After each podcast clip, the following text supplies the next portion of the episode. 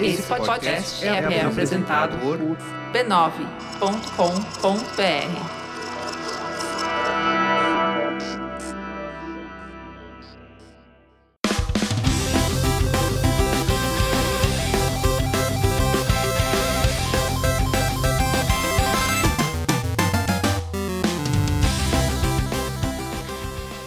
Ao vivo, Poco Pixel número 59. Eu sou o Adriano Brandão, do meu lado tá o Danilo Silvestre. Tudo bom? Tudo bom, beleza? Muito bom. Qual que é o tema de hoje, Danilo? O tema de hoje é Grandes Mestres. Muito bom, é uma coleção do Poco Pixel Editora. Você vai na banca toda vez, toda semana, um grande nome do game designer para você colecionar.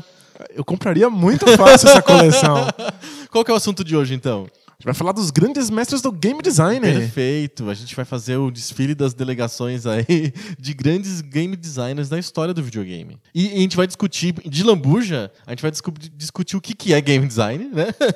Que não é fácil. Afinal, o que, que são esses caras que a gente está falando, né? Os game designers. E um pouco sobre o conceito de autoria de jogos, né? Os jogos são autorais? Tem um dono? Tem um cara que assina? Esse cara é o que, que ele é? Ele é o game designer? Ele é o produtor? É o dono da Electronic Arts? Que que, quem que assina o jogo, né? E se ele assina, o que, que ele fez para poder assinar o jogo, né? Exatamente. Esse é o assunto de hoje. Acho que vai ser bem interessante. Vai ser um, uma lapadora na história dos videogames, né? Que a gente vai fazer via game design. É isso aí. Bem bacana. Antes da gente falar sobre os grandes mestres do game design, sobre o que, que a gente tem que falar? Sobre os grandes mestres da gonorreia. Não, a gente tem que falar sobre os grandes mestres do podcast brasileiro. Ah, olha só. Que estão todos reunidos na família B9 de podcasts. Todos eles juntos? É isso mesmo, porque a gente resolveu concentrar todos os grandes mestres de podcasts num site único, conveniente para todo mundo poder escutar. b9.com.br barra podcasts. Inclusive, semana passada voltaram vários podcasts que estavam de férias. Tem o Braincast, tem o Mamilos. Entrem lá e se divirtam. Em breve numa banca perto de você. Exatamente. Coleção Os Grandes Mestres do Podcast. Por que não? Da Folha. Olha aí, oportunidade Olha de, aí, de, de mercado isso aí, ó. Muito bom. Vamos pro tema? Bora lá. Tema.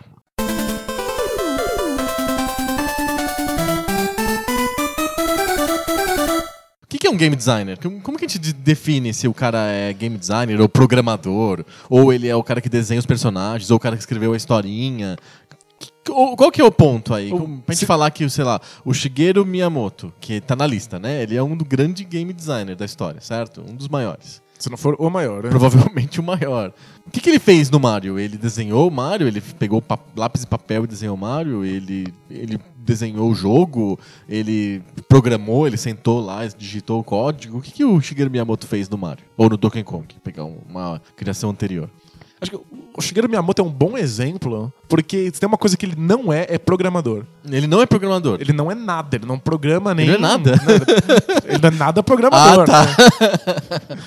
Acho que ele não faz uma linha de código na, na vida dele. Então acho que ele, ele, é um bom exemplo para mostrar o que um game designer pode fazer que não está associado com a, a, programação propriamente dita. É porque quando você falou não é nada, não podia ser uma coisa extremamente relevante, que é o papel que a gente chama no mundo corporativo de PM, de Project Manager, é o gerente de projeto. Ele não faz nada. Eu lido muito com esse tipo de profissional. Ele não faz nada, ele não é especialista em nada especificamente. Ele não senta, ele não faz nada, mas ele, ele junta as pessoas e consegue fazer com que as coisas andem. Ele é um tocador. Então, em geral, é o que se chama no, no mundo do game design de produtor. Produtor. Ele é, um, produ é. um cara tipo um produtor mesmo. É que o produtor, ele tem um papel mais executivo, mais decisório. Ele, ele fala, eu quero assim, não quero assado. Eu não vou aceitar isso que vocês me fizeram. O project manager, ele não tem esse papel. Ele não é, ele não decide. Ele simplesmente ele, toca. Ele junta as pessoas. Ele né? junta as pessoas, toca, entrega e alguém fala, não, ah, ficou feio, não gostei, faz de novo. Aí ele fala, ah, faz de novo. Aí ele volta, chama as pessoas e fala, ó, oh, gente, tem que fazer de novo. Ele junta os recursos necessários e fala pro cara que pediu pra fazer de novo, ó, pra fazer de novo vai custar X mil patacas e vai demorar semanas. Entendi. Esse é um cara, é um do mundo bem prático, né? É um cara bem prático. Esse não é um papel de game designer, certo? Não, não, de jeito nenhum. É, o, o que o game designer faz é tomar as decisões artísticas e mecânicas do jogo. Tá, é o diretor. Ele vai lá. É, é porque. Diretor criativo. É que diretor, em geral, a gente tem uma visão muito do cinema certo. do que um diretor faz, né? Aliás, aliás, é um papel é, obscuro até pra, no cinema. Se eu chegar nas pessoas e falar o que, que um diretor de cinema faz, a maioria das pessoas vai boiar. É verdade, tem tanta O que o coisa Steven que eu- Spielberg faz? Aí a pessoa responde: Ah, ele escreveu a história, né? Ele pensou, bolou o ET. Será que é isso? Não, não é, né? O diretor de cinema é outra coisa. Na maior parte das vezes o diretor não escreve a história, Não. não, tá ligado com, com a criação da ideia do filme, nem nada disso. é. Inclusive, a ideia do filme costuma ser de, do produtor. Um exemplo típico, a gente tá saindo de videogame entrando no cinema, mas eu acho que é bom pra É gente válido, estimular a discussão. O Indiana Jones, por exemplo, a- a- as ideias do Indiana Jones são todas do George Lucas, que não é o diretor do, do filme nem o roteirista. Ele é o produtor. Ele é o produtor. Então ele é meio que dono do Indiana Jones, o George Lucas, sem ter encostado no- em nenhuma palavra do que ele fala e nem, nem, nem dirigido nenhuma parte do filme. Ele é o produtor. Ele é mais. E tem a, a- uma, uma mulher que eu esqueci o nome, que tem um papel mais de project manager. Ela é listada como executive producer, que nem o George Lucas, mas ela resolve o problema. Tipo, a locação vai ser na Tunísia. Ah, a gente vai ter que ah, comprar uma carcaça de avião abandonada. não sei o que. Perfeito. Tipo, é, O George Lucas não, ele, ele, ele, ele que teve a ideia, ele falou, queria fazer filmes do James Bond. A ideia é dele. É a ideia dele. Aí eles contratam um cara pra escrever o roteiro. Exato. O George Lucas vai lá, senta junto e se mete o bedelho. Sim, aí chega o John Williams, mostra o. Tem. é, eu, eu conto essas histórias do Indiana Jones sempre porque tem os documentários que acompanham os filmes, eu assisti tantas vezes que eu lembro certinho. Chega o John Williams e mostra dois temas que ele pensou pro Indiana Jones. Pro, tanto pro George Lucas quanto pro Steven Spielberg. Aí eles, ah, não, acho que podia ser esse, não, não aquele. Eles meio que decidem. Então o George Lucas tem um papel muito importante de decidir como são as coisas. Ele não compôs a música, nem dirigiu, nem escreveu o roteiro, mas ele palpita tudo, né? E aí, na hora de botar o filme em prática, o Steven Spielberg é quem dirige esse processo. Exato, mas aí o filme é de quem? É do George Lucas ou do Steven Spielberg? O... É interessante pensar nisso, porque no cinema criou-se uma convenção, talvez artificial, não sei, mas é uma convenção de muitos anos, em que o dono do filme é o diretor. É ele quem assina o Ele filme. quem assina o filme, não é nem o roteirista, nem o produtor. E apesar de o George Lucas ter tido a ideia, ter dado o nome, parece que o Indiana era o cachorro dele. E, tipo, e de outra pessoa ter escrito o roteiro e É. de outras pessoas terem terem Feito tudo. terem controlado as câmeras, os pontos de vista que você Exato, tem. e de o um rote- editor ter feito o- realmente o desenho do filme final, quem assina é o Steven Spielberg. Esse- é, porque é o diretor. Então, eu- o- no cinema tem essa convenção. Na, na TV, a convenção é diferente. O dono da série, ou sei lá, do, do, do, mini, do minifilme, qualquer coisa que passe na televisão, a convenção que o dono é o roteirista. Vem com o nome dele. Isso, então, por exemplo, o Grey's Anatomy, não- você não sabe quem que dirige os episódios do Grey's Anatomy. Até porque eles variam de, episódio Muda muito, né? não é autoral. A direção do, do Grey's Anatomy não é- é ana- a- autoral. Mas a- o roteiro é. É da Shonda Rhimes, todo mundo sabe. A mulher é famosa, ela tem o estilo dela. É, novela no Brasil é a mesma coisa, né? É novela da Glória Pérez ou do Manuel Mas Carlos. você não sabe quem tá dirigindo, deve ter vários diretores, inclusive pra núcleos diferentes. Diferentes, é. Acho que é Então, porque- TV é um mundo do cara que escreve. É, como não é constante, a única coisa que, que mantém a- essa obra coesa é o roteiro, Aham. eles são os autores. né? Exato. E no videogame? Quem que é o autor do videogame? O Shigeru Miyamoto é o autor do Mario, a gente sabe disso. Porque contaram pra gente, mas o que, que, ele faz? Então, existe um produtor que vai lá e de fato tem a ideia. Mas é que a ideia ela pode ser simplesmente temática, do tipo, ah, vamos fazer um jogo sobre água. Vamos fazer um jogo sobre. a gente acabou de desenvolver um sobre 3D guerra. de É. água muito bom. Faz aí um Isso, jogo. Faz aí. É, o produtor quer algo assim. Aham. E ele também tá ligado com o público-alvo. Tipo, olha, a gente quer um jogo de estratégia para garotas entre 9 e 12 anos. É isso que faz o produtor. Entendi. Ele tá mais ligado lá no marketing. Exato. E aí, o game designer é que tem que fazer as decisões práticas de como é que esse jogo vai ser. Certo. Então, quais são os objetivos do jogo, de que maneira o jogador interage com o jogo, que na minha, na minha opinião é o gameplay. É a jogabilidade. A jogabilidade. é.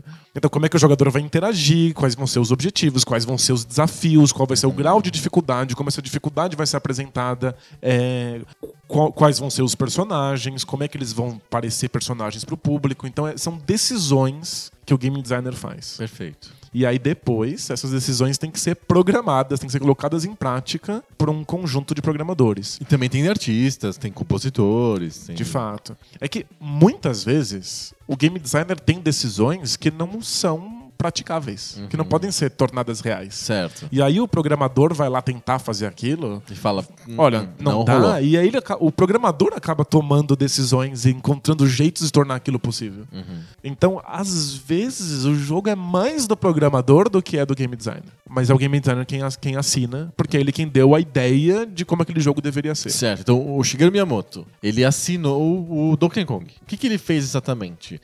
Dizem, né, quando a gente lê a história do da Nintendo, etc., que ele desenhou o Mario. né, Ele bolou o Mario, o Jumpman. Né? De fato, ele também foi o artista que É, fez o personagem. exato. né? Isso não faz dele o game, o game designer. Não, ele por acaso ele também foi o, o, o character designer, né? Isso. Ele também desenhou o personagem. Sim. Mas o que ele faz é, olha, vamos fazer um jogo é, em que o personagem corre da esquerda pra direita, da direita pra esquerda, de baixo pra cima. Ele vai ter que pular alguns obstáculos pra salvar um personagem de um inimigo que vai ser um gorilão gigante. Perfeito. É isso. E aí vai ter esse grau de dificuldade, os obstáculos vão vir com essa frequência e você pode subir essa escadinha pra escapar do obstáculo. E aí vai lá um cara e programa. Vai lá um cara e programa. E aí o game designer fica em cima e fala: olha, tá muito rápido, olha, tá muito lento, olha, o pulo não é satisfatório.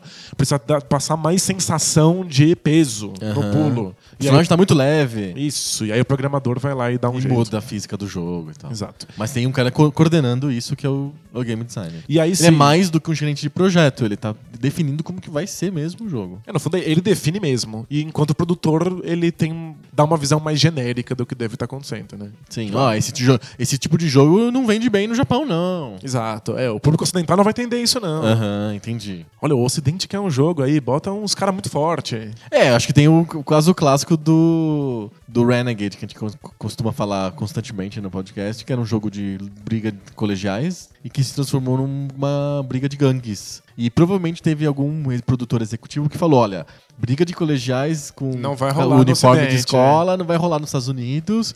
Vamos mudar pra alguma outra coisa? E aí tava bem na época da febre do filme dos Selvagens da Noite, o The Warriors, e aí eles botaram todo mundo com roupinha de coletinho, igual, é igual da gangue gangue dos Warriors, Gangue né? de coletinho. Exato. Que a gente, a gente vê na rua direto. assim, É, muita gangue muito, de colete. todo mundo usa colete.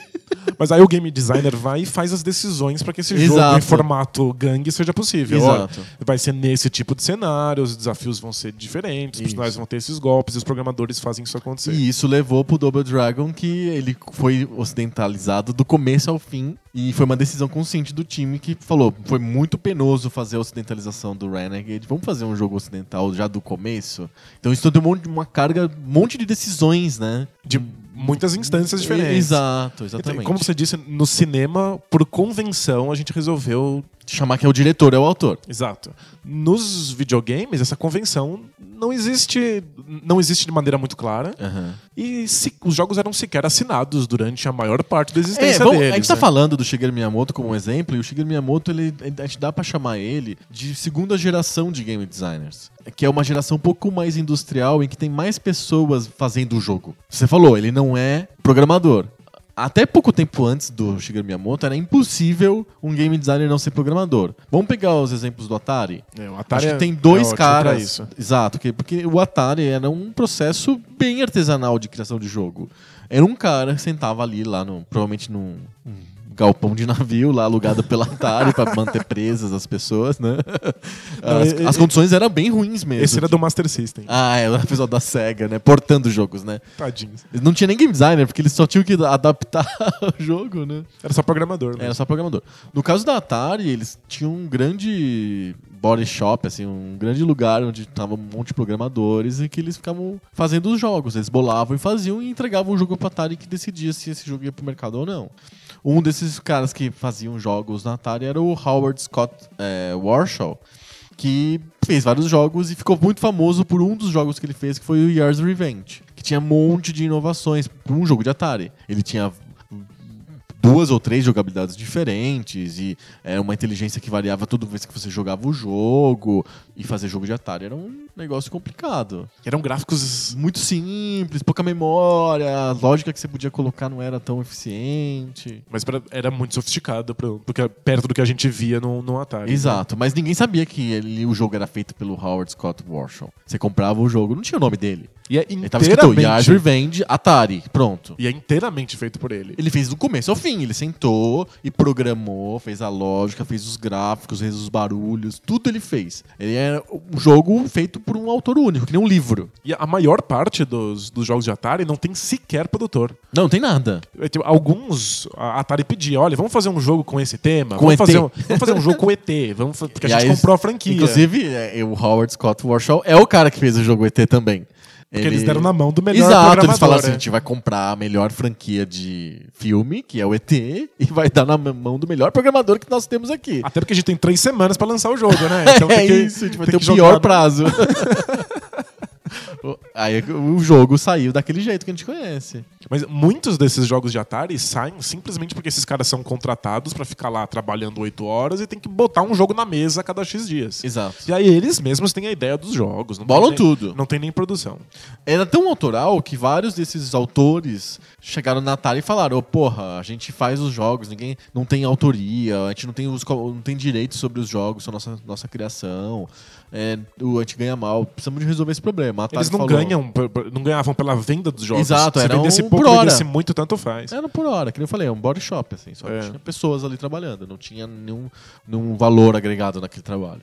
É, os caras chegaram no pessoal da Atari pedindo condições melhores, o pessoal da Atari falou não. Eles saíram e fundaram a Activision. Eles sabiam como fazer jogos pra Atari. E aí eles fundaram uma outra empresa.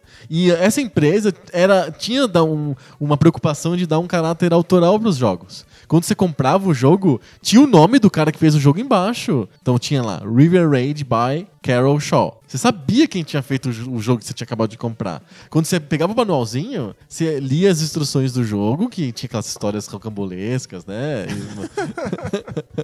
O jogo de Atari, né? Explicava um contexto que o jogo não pode te dar, o manual te dá. É River Raid. né? Isso. Você está numa missão suicida. Exato. Rumo às terras inimigas. É, você só tem um pouco de gasolina. É, e aí, junto com isso, tinha embaixo, ou uma página do manual, que era a biografia do, do cara que fez o jogo. Com a foto do cara e a assinatura do cara. Era mega autoral. Eles Assinatura tinham- mesmo, assim, Assinatura mesmo, um autógrafo do, do, do criador do jogo. Então tinha um, cara que fez o jogo. O Hero tinha lá o, o cara que fez o jogo, não sei o que e tal. Por acaso, os grandes sucessos da Activision foram jogos que foram feitos por pessoas que fizeram um jogo somente e nunca mais fizeram outros jogos. O Hero é um caso, e a, o River Raid, que é essa, essa moça, a Carol Shaw, acho que é uma das maiores game designers mulheres da história, né? Dá pra dizer isso. Ela só fez um jogo, que foi o River Raid. Ela se aposentou depois. Ela vive de direitos autorais do River Raid. Ah, Deve estar vendo Até bem. hoje. É. É. É, porque na época vendeu muito e isso pronto, já foi o suficiente pra ela ter uma poupança. Acho que ela não quis mais fa- fazer nada mais. Não, não fez mais nada. O cara do Hero, mesma coisa. E o River Raid é famoso por ser um, um espetáculo de programação. Sim. Por conseguir fazer Então, coisas a- que a são Carol- geradas exato. aleatoriamente dentro de um algoritmo minúsculo. Exato, a Carol Shaw que fez. O conceito do jogo é um- uma nave, um avião que tem que explodir outros aviões e, e coisas que- num cenário sobre um rio, né? Antes que a gasolina acabe. Onde que a gasolina cabe. E ela fez a programação toda. Ela fez os gráficos e a programação toda. E o barulhinho, blu, blu, blu, os barulhinhos de Atari, ela programou aquilo. Então ela fez o jogo inteiro. Ela fez do início ao fim. E aí tornou possível que a gente reconhecesse quem são os responsáveis pelos jogos. Vinha lá na caixinha. É, a Activision teve esse papel de criar uma aura de autoria para os jogos, que na Atari não tinha. Os, tinha autores. A gente só não sabia quem eles eram. É, né? o cara do Adventure, por exemplo, ele sorrateiramente colocou o nome dele dentro do jogo, né? Não aparece em lugar nenhum um jogo normal, mas se você fizer uma certa ação, tem uma sala que aparece o nome dele. Você tem que pegar uma chave que tem a mesma cor do fundo da, da, da sala, então uma chave invisível. Invisível. Aí você tem que carregar ele uma parede bizarra e aí você entra numa sala em que ele assinou o jogo. Assinou o jogo, mas a Atari não deixava acontecer isso. É. Ele fez sorrateiramente. E ele pensou assim, mano, vai demorar muitos e muitos e muitos anos pra alguém descobrir que eu assinei esse jogo. Exato. A Atari nunca vai perceber. Deu uma semana, alguém já sabia. que tinha acontecido. Sempre né? assim. efeito rede, efeito de rede. Tinha muita gente jogando esses jogos. Sim. Os jogos eram muito populares, vendiam demais. Então, quanto mais pessoas jogando, mais fácil de descobrir esses segredos, né? E aí, quando a gente já chega na- no Nintendinho, pouco tempo depois, aí já tá todo mundo interessado em saber quem são os game designers. Ninguém aceitava mais o, o modelo anterior da Atari. Exato, porque a Activision já tinha criado esse paradigma, né? E aí tava- todo mundo queria saber quem fez esse jogo, quem é o responsável. E se você gosta muito do jogo, você quer ver os outros jogos dessa pessoa. Mas não tinha no manual. Eu acho que o único jeito de você descobrir quem que eram os produtores, os game designers dos jogos, era terminar os jogos e ver os créditos. Mas As passa- famosas cenas de créditos. Mas passa a ter créditos. Como... Exato, como um filme. Exatamente, como cinema. Exato. Acho que os mais famosos, os game designers mais famosos da época do Atari são mesmo o Howard Scott Warshaw e o pessoal da Activision, né? É. Que a gente escolheu a Carol Shaw pra colocar na lista por causa do Riverhead, é um, um exemplo muito importante e por fato dela ser mulher, eu acho também bem relevante. É bem bacana. Isso no comecinho dos anos 80. É uma super pioneira dos videogames mesmo. Nos Estados Unidos tem mais, mais esse caráter autoral, eu acho. Os jogos, é, principalmente para computador, eram jogos feitos por uma pessoa só que faziam tudo, né? É, é, carrega um pouco isso ainda pra frente. Acho que o- outros exemplos importantes de jogos autorais para computador nos Estados Unidos são os jogos da Sierra, os Adventures da Sierra, criados esse modelo inclusive, não só a empresa, mas o modelo foi criado pela Roberta Williams, outra mulher. Mas ela, ela programava o jogo? É, então, ela programava o jogo. Ela fazia tudo, ela criava história e ela se via muito como uma storyteller. É, ela sempre se imaginou como contadora de história. Exato, e ela também programava. Então, ela criou as primeiras engines e tal. Ela, ela tem um papel bem importante. O marido dela, que é o Ken Williams, imortalizado pela fala Ken sent me, né? Que é a senha do, do Larry quando você quer entrar no, no na portinha lá dentro do bar do Left. O cara pergunta qual é a senha, né? E a senha é Ken sent me, que é o Ken Williams me mandou aqui, né? Porque que ele era o manda-chuva da Sierra, né? Ele era o marido da Roberta Williams e ele não tinha um papel criativo nem é, de programador. Ele era o cara que fazia as coisas acontecerem. Sim. Ele botava a grana, ele dava um jeito de vender, ele resolvia os problemas. Mas a, a Roberta Williams era a, pessoa criativa por trás dos jogos, do, principalmente do King's Quest, né?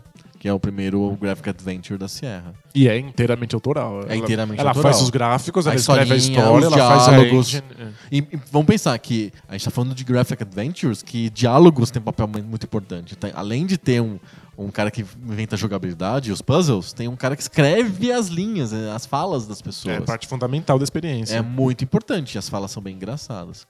A Sierra é, cresceu, não tinha só o King's Quest, que fez um sucesso gigantesco, mas ela começou a ter outras linhas de adventures, outros adventures diferentes. O Police Quest, por exemplo, ele teve participação de um ex-policial que escrevia a, a história, as falas. É, e o Larry, que é o que a gente fala sempre, que é também a mesma engine do King's Quest, igual, foi, foi inteiro feito pelo Al Lowe, que era um empregado, era um funcionário da Sierra. Um cara que trabalhava pro Ken, pro Ken Williams, né? Então tem um, é um cara importante também na, na historinha dos primeiros jogos de computador nos Estados Unidos. O, não só a Roberta Williams e o Ken Williams, mas o, o Al Lowe também. Ele que escrevia as piadinhas do Larry e tal. Então ele. E como foi um sucesso absurdo, ele fez também o Larry 2, 3, 4, 5. Infinitos. É, exato. Vive até hoje de direitos autorais do Larry, com certeza.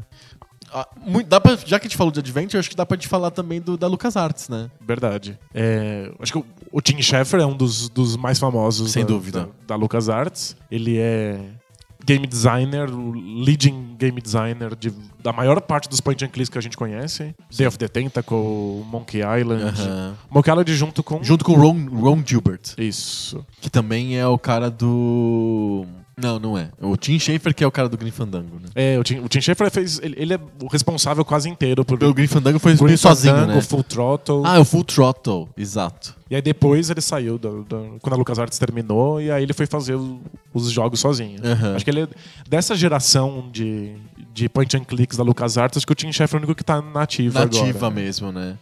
Inclusive ele tenta trazer de volta o gênero point and click, E ele mudou bastante. tirando o point. Exato, é, exato. E ele, ele inovou bastante.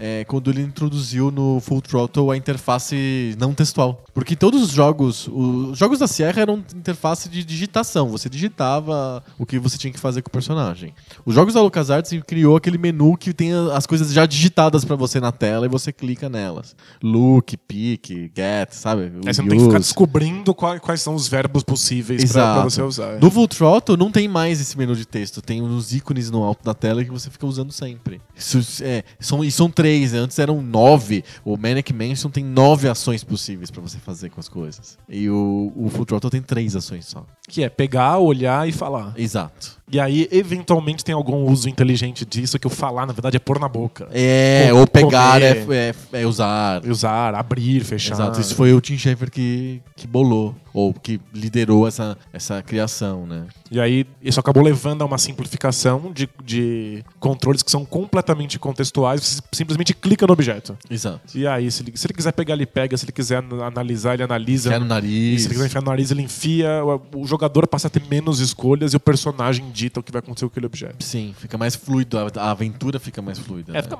fica mais acessível pra quem não tá acostumado com o gênero. Né? Exato. Ainda nos computadores, que eu acho que é um ambiente muito autoral. Ele vai ficar autoral por bastante tempo. É que, é que o computador é uma ferramenta em que é fácil você sentar e criar, criar, o seu próprio jogo. exato, né? É difícil. co- Como é que eu faço um jogo pra Nintendinho? É, tem que ter um, tem que ter um development kit. Exato. É, chatinho, né? No- ainda nos computadores tem três caras mega importantes nos Estados Unidos que a gente tem que comentar.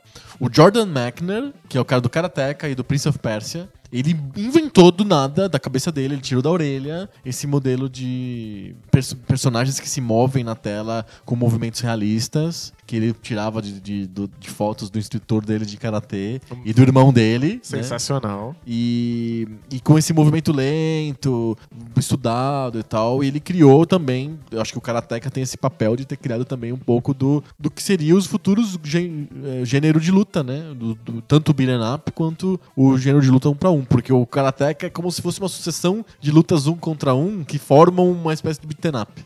É, e e o sensacional é que você tá andando por, por, por longos te- terrenos, assim, né? Os cenários são longos. Com permadeath. Mas quando você enfrenta o, o- adversário, é só você contra ele, e aí aquela luta fica uma coisa fechada e Exato. épica, assim. é. Mas é tão épico que a tua energia do Karateka depende de quanto você foi bem na luta anterior. Porque não é uma, não é uma luta que. Você não renova energia a cada fase, cada inimigo que você enfrenta. A, a energia é a mesma. Isso é um componente extremamente importante do gameplay do, do Karateka.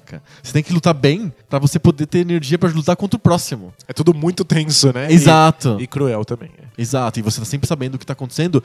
E o Jordan Mechner, ele tem essa visão desde o Karateka, que foi o primeiro jogo dele, ele tem a visão de do jogo não transparecer que é um jogo. Então ele não tem introduções que são introduções típicas de videogame, press start, por exemplo. O jogo começa com uma historinha, que é o cara aprendendo a princesa, entre aspas, não, não sei que papel que ela tem no caso, mas a mocinha ela é, ela é presa pelo vilão e mostra o vilão prendendo ela e o personagem que você controla, que é o Karateka, ele sobe uma montanha, escala uma montanha e, E o chega jogo- no e o castelo. jogo começa O automaticamente. jogo é. começa automaticamente, então é a sensação que você tem é que você está participando de um filme, digamos assim. É. E, inclusive, do- enquanto você está lutando com os, os- os inimigos, os que eu, na minha infância, a gente chamava de capangas. Anos São 80? Anos 80 total, né? São os cannon fodders, né? São os buchas de canhão que você tá batendo ali, os, os vassalos do grande vilão. De repente aparece uma cena, um cutscene, assim, bem simples, bem curto, que mostra o grande vilão prendendo a mocinha, ou falando com um cara mais forte, com um soldado mais forte do que os outros capangas, mandando ele, eles irem imp- impedir um karateka de entrarem no, no castelo. Ele dava uma, ele dava, tinha um storytelling bem, bem desenhado no jogo, né? Acho que é, é um começo e, e é incrível como, quão sofisticado é pra, pra, pra Comecinho dos anos 80 no. Apple II. E é, é, é o começo dessa tentativa de juntar storytelling e jogabilidade de uma maneira fluida que o jogador não perceba. Exato. E em seguida ele faz o Prince of Persia. Já pra PC, mas ainda com uma certa cara do Apple II ainda, porque é um jogo lento, tela-tela, etc. Com as mesmas características. Tem essa historinha, mostra o vilão, ele de vez em quando o vilão aparece, de vez em quando aparece a mocinha também. Tem um- uma premência do tempo. A energia do Prince of Persia é um pouco menos importante que do Karateka, É porque porque... qualquer coisa te mata e pronto. É, exato. Tem- e tem uma poção lá que você toma sempre e tal. Não é problema, mas o tempo é um problema no Prince of Persia. É, a tensão vem de outro lugar. Exato, você tem, você tem um limite de tempo pra você conseguir resgatar a mocinha. E o jogo muda um pouco de um jogo de luta, embora tenha um componente de luta importante. O jogo migra pra um modelo de plataforma, de você ser ágil e pular coisas, escalar coisas. De ficar abrindo portas. né? Exato. E foi o, o- Jordan McNamara que bolou esse negócio sozinho. E foi ah, extremamente influente. Muito influente. Tem vários jogos que seguem o mesmo modelo. O, a gente vai comentar, né? O, o, o Another World é um cara que bebe muito no Prince of Persia. Sem dúvida. O Flashback é outro jogo que bebe muito no Prince of Persia. O aquele jogo da Blizzard de, de tiro. O Black Throttle? Black, Blackthorn. Blackthorn. Blackthorn também é um jogo que bebe muitíssimo no Prince of Persia. É qualquer jogo que tope uma jogabilidade mais lenta, que misture combate e exploração e que tente colocar o storytelling de maneira imperceptível dentro da, da jogabilidade. Exata- exatamente. Obra do Jordan McNamara, que depois virou o que eu chamo de ex-game designer em atividade. Ele tentou emplacar várias coisas que... Os continuações do Prince of Persia que foram fracassadas. Continu, releituras do Karateka que não funcionaram. É que as grandes sacadas que ele teve hoje são completamente. Foram absorvidas. É, são banais na indústria, Exato, todo exato. mundo faz. Hoje em dia, inclusive, tem esse, esse movimento de você tirar os HUDs do, da tela de limpo, jogo Né? Tudo limpo, né? pra que você não perceba que isso é um jogo de maneira alguma. Aham. E out- outros caras que dessa cena de PC do, do começo dos anos 80, lá nos Estados Unidos, é o Will Wright. Ele inventou o Sin City. Pensa que legal inventar o Sin City. Porque não existia muito esse conceito de você ter um jogo de simulação de cidade.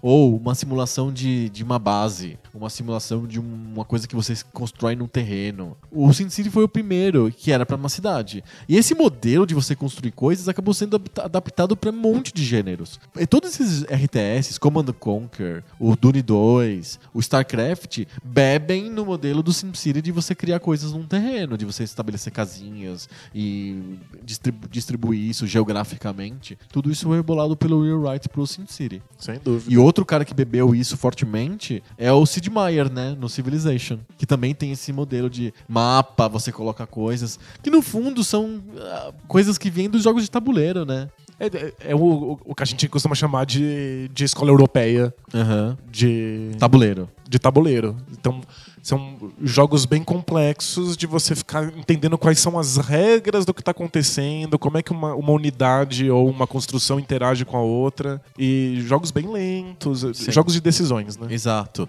O, o SimCity ele tinha uma vantagem, na minha opinião, sobre o Civilization, sobre os jogos de tabuleiro, é que a simulação da cidade ela só funciona no computador. Você precisa ter uma máquina pensando o que está acontecendo na cidade. Se você colocar a, a zona residencial ali, diminuiu a criminalidade ou não. Se a poluição está muito alta porque você colocou a zona industrial muito perto da zona residencial.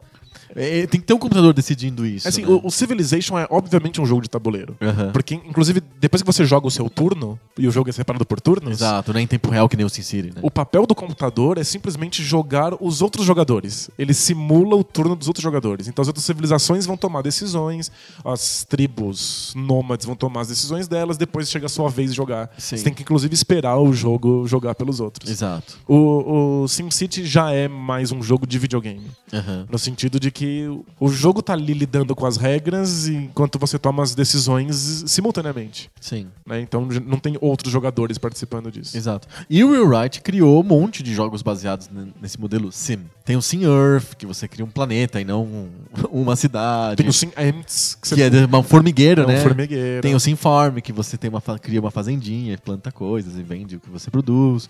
E no final das contas tem o The Sims, né? que é um dos jogos mais Vendidos importantes. e mais importantes de todos os tempos. Foi o jogo que sozinho trouxe as, as mulheres pro, pro Pro hobby. videogame.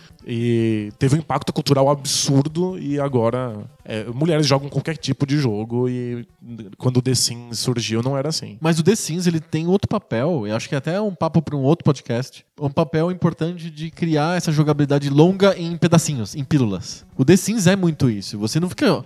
Tem gente, obviamente, na época do The Sims que ficava varava a noite, não dormia e jogava The Sims. Mas ele foi bolado pra você assim: ah, eu evolui um pouquinho hoje, constru construí uma coisinha agora, melhorei o meu personagem um pouquinho hoje, e eu volto depois. Então ele tem essa jogabilidade em pílulas que fi ficou basicamente a base de, sei lá, 50% dos jogos hoje são assim. Sim. Uma grande linha longa que você joga aos pouquinhos. Né? O, o SimCity, ele foi bolado pra você construir a sua cidade e meio que ver o que acontece com ela muito rapidamente. Você, os jogos, você não fica carregando a tua cidade por muitas jogadas. Você queria deixar ela grande antes de sair do videogame, Sim. ou antes de sair do computador. É, o The Sims não. Ele, ele é um jogo de evolução lenta, é feito pra você retornar a ele depois, né? E ele tem outra sacada muito influente, que é o fato de que ele é automotivado. Aham. Sabe, ele não tem um objetivo. É o jogador quem descobre o que, que agrada a ele, o que, que ele quer, que, o que ele quer fazer. É o jogador quem se impõe os, os objetivos.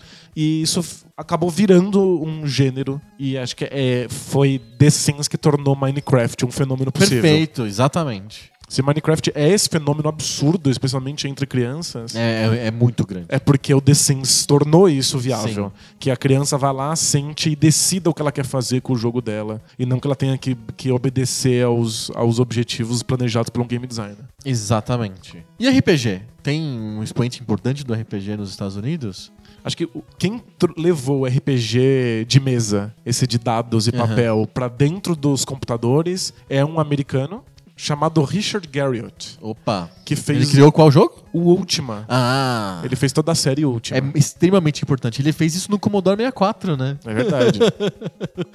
Aliás, vários desses game designers americanos importantes estão no Commodore ou no. Apple II. né? O Jordan Macklin que a gente acabou de falar e Exato. tal. O último é extremamente relevante. Ele criou uma jogabilidade né, de RPG e criou o conceito de mundo também, né? É verdade. De, de exploração de mundos enormes. Exato. E ele é quem escolheu, as decisões dele como game designer foram quais números e dados eram relevantes para que o jogador soubesse Sim. e quais estavam escondidos, eram controlados pela máquina. E aí era o papel do computador para fazer esse mundo funcionar. Perfeito. Então, existe. E de esconder as regras do RPG, né? Porque o mundo de um jogador de RPG é decorar regras, né? Ele tem que saber muitas regras Muitas e muitos regras. números O- e, e- E jogar dados e calcular porcentagens, planilhas. O computador faz isso pra você, você não precisa se preocupar com isso. E aí ele, ele te dá os números que você precisa conhecer para saber pra- o que, que você quer melhorar, O resto como por funciona. trás. O resto está escondido por trás. Exato. Então, foi o, o Richard Garrett que, com Ultima que tornou todo o fenômeno do RPG japonês possível. Porque depois que essas regras foram escondidas, os japoneses olharam e falaram: Nossa, que incrível, vamos esconder mais regras ainda? aí eles esconderam todas as regras e aí você tem Dragon Quest e Final Fantasy. Perfeito, perfeito. Então, o, o Garrett criou um- todo um gênero. E sim. E ainda nos computadores e ainda nos Estados Unidos, e aliás você vai ver que todos os designers americanos que a gente vai citar são do computador. É verdade. Não, o- o- os consoles até os anos 2000, que é nosso limite de tempo aqui no Pixel, né? são, console, são consoles japoneses. É é uma indústria japonesa, né? Tirando o Atari, né, é uma indústria japonesa. Então a gente tá falando de jogos, de game designers de jogos de computadores, né? É, game designers de console que não são japoneses são muito poucos. Exato. E os realmente importantes são de quando a SEGA tá tentando dominar o mercado americano. Sim, ela precisa de ter um toque ocidental, né? Exato. Mas em geral, os, os game designers americanos estão no PC, estão no computador. Uma dupla importante que a gente tem que falar de computador é do início dos anos 90, a gente tá avançando no tempo, que é a dupla que criou o modelo de FPS e de 3D simulado nos computadores, que é a dupla John Carmack e John Romero. Eles criaram o Wolfenstein 3D, criaram o Doom, criaram o Quake. É mega foda. E, e foi transformador na indústria. Tanto de, de fazer o, o, o computador ter a, to- tomar a liderança do mercado, de um mercado que era totalmente baseado em console. O computador, graças a esses jogos, foi, virou o, o, o objetivo de todo o game do gamer, de você, todo jogador, era você jogar no computador. Era lugar pra estar, pra, pra jogar Pra o... jogar um bom jogo, É. né? Um jogo foda. Porque o, o videogame virou criança, virou um, um brinquedo um pouco, porque eu queria era um FPS, dar tiro na internet e tal. O computador trans- transformou esse mercado, né? Ver os caras sangrando no, no Wolfenstein. né? Exato, exatamente. Então, o John Carmack e o John Romero, principalmente o John Carmack, porque ele tem, ele é o programador da dupla, né? Mas aí o, o John Romero é a parte game designer. Exato. Ele é quem toma é quem toma as as decisões, decisões. ele, faz as escolhas de como é que o jogo deveria Sim, ser. o John Carmack é o cara que consegue bolar o jeito do computador ser rápido, consegue bolar o 3D simulado do Wolfenstein que funciona bem, que é fluido no computador. Ele consegue ter essas sacadas, né? Você vê que nos videogames, eu acho que isso é ainda é mais difícil ainda de separar a autoria do que é no, no cinema. Porque o cara que consegue as sacadas pra fazer o jogo ser rápido o O suficiente jogo funcionar, né? e pro 3D funcionar, ele tem que tomar decisões pra que isso aconteça que são tão ou mais importantes do que a decisão de que o jogo fizesse alguma coisa. Sim. né? Então é, Difícil de separar, né? sem dúvida. Bem E a- difícil. Por isso que a gente sempre fala, o John Carmack e o John Romero virou tipo o Sandy Jr., né? Eles não, não conseguem falar de um sem falar do outro, né? É verdade. Porque acho que um torna possível o que o outro está pensando e o, que, e o game designer acaba fazendo concessões para aquilo que o, que o programador constrói e aí vira uma, uma simbiose, né? Exato. E líderes de projetos importantes que nem o Gabe New, é o cara do Half-Life. Ele pega a fonte do John Carmack John Romero e extrapola muito, né? Ele coloca o storytelling dentro da, da- Desse FPS. Exato. E, e é um storytelling que não é separado da jogabilidade, acontece ao mesmo E tempo. nisso o Romero nunca conseguiu fazer direito, né? Ele foi tentar depois, depois do. do- Depois Do do. Half-Life, né? Exato, é. Foi fazer o Daikatana. Daikatana, E- não, não rolou. Foi sempre um fracasso, é. Exato. E finalmente acho que o cara é o criador de talvez. E aí eu tô.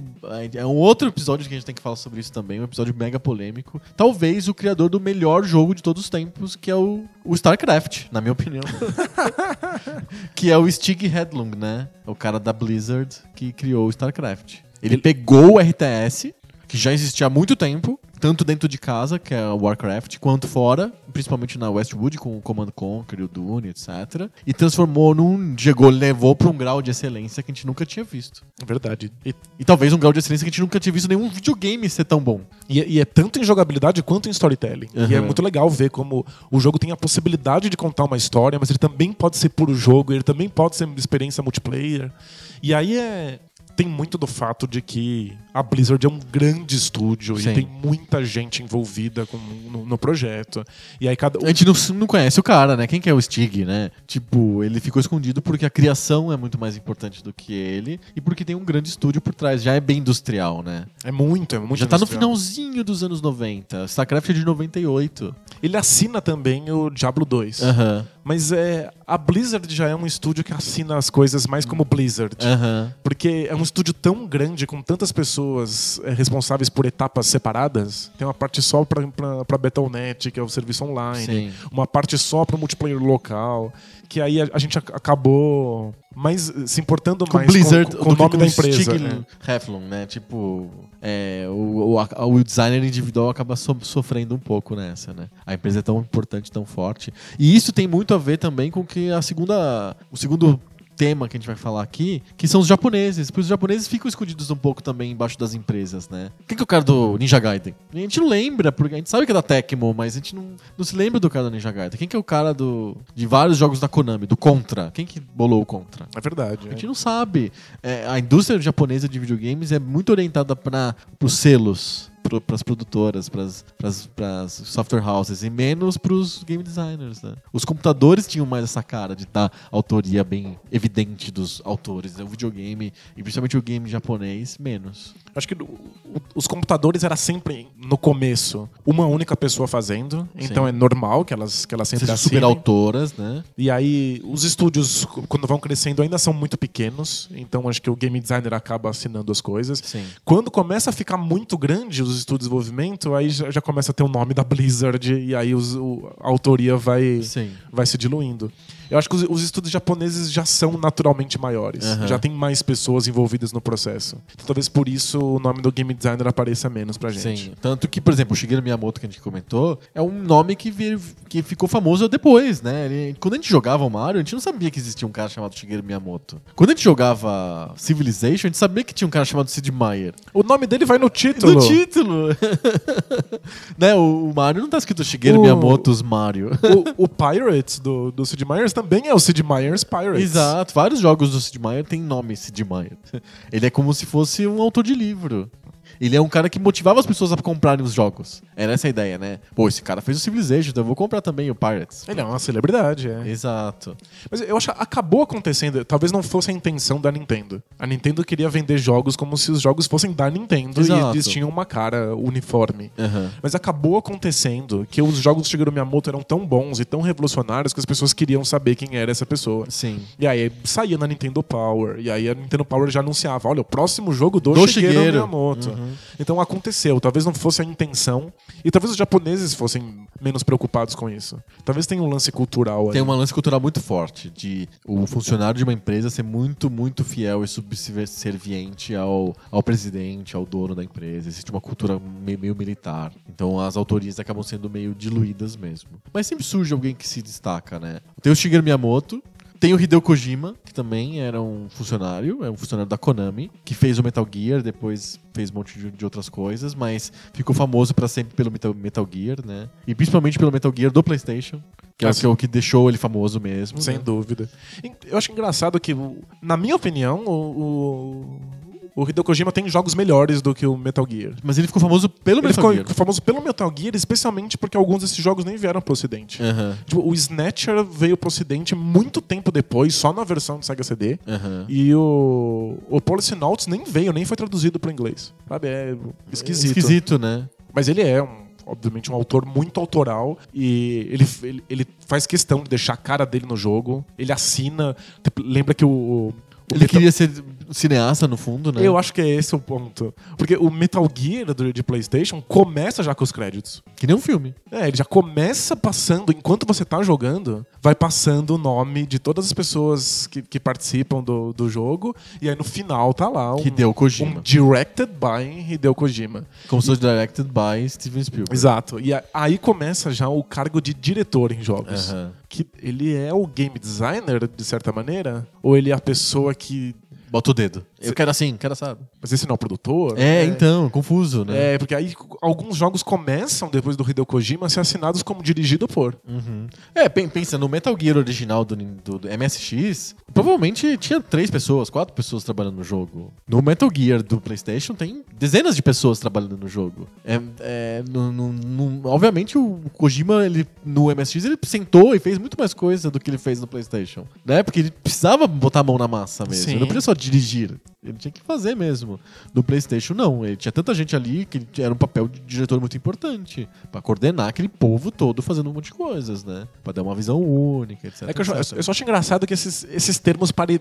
eles deveriam querer dizer a mesma coisa. Aham. O diretor de um jogo e o game designer de um jogo, mas eles acabam sendo cargos distintos. Distintos. Tem, né? Às vezes vão ter jogos que tem um diretor e um, E um game, game designer. designer, né? E aí o, o que será que é a diferença entre Exato. eles, né? Além do Hideo Kojima, a gente tem um outro cara extremamente importante da- do game design japonês, que é o Yu Suzuki, né? E ele fez jogos muito diferentes. É, é- dá pra dizer que o Yu Suzuki é um cara autoral? O Shenmue é autoral, mas o, sei lá, o, o Daytona, não sei, é, é autoral? Então, acho que ex- existem alguns elementos autorais que é o fato de todos esses jogos serem super arcade. Aham. Tipo, ele tem uma visão muito arcade de como os jogos deveriam ser. Ele quer controles inovadores, jogabilidade inovadora dentro de um modelo rápido, frenético de arcade. Aham. Tipo, dá pra. Se, você coloca um jogo, se você não soubesse que o Suzuki existe, você coloca um jogo, você não consegue olhar pra ele e saber que é do Yu Suzuki. Não, você acha que é da SEGA, tem uma cara de SEGA, né? Mas se você coloca todos os jogos do Yu Suzuki um do lado do outro, você Faz consegue sentido. encontrar um padrão entre todos eles. Aham. E aí tem vários que ele foi o game designer, ele teve a ideia do jogo, ele é ele programa, não Aham. muito, mas programa. Então ele programou vários deles como game designer e alguns ele é só produtor. Então ele é o cara que, que tem a Uhum. Ideia rédeas. Uhum. e pede pra alguém fazer por ele. Então ele, ele é game designer do Hang-On, do Space Harrier, Sim. do OutRun, Aham. Virtua Fighter. Um monte de jogos de corrida, né? E aí o Do Ferrari. do Ferrari, que aí ele fez mesmo, ele foi lá dirigir os carros de verdade.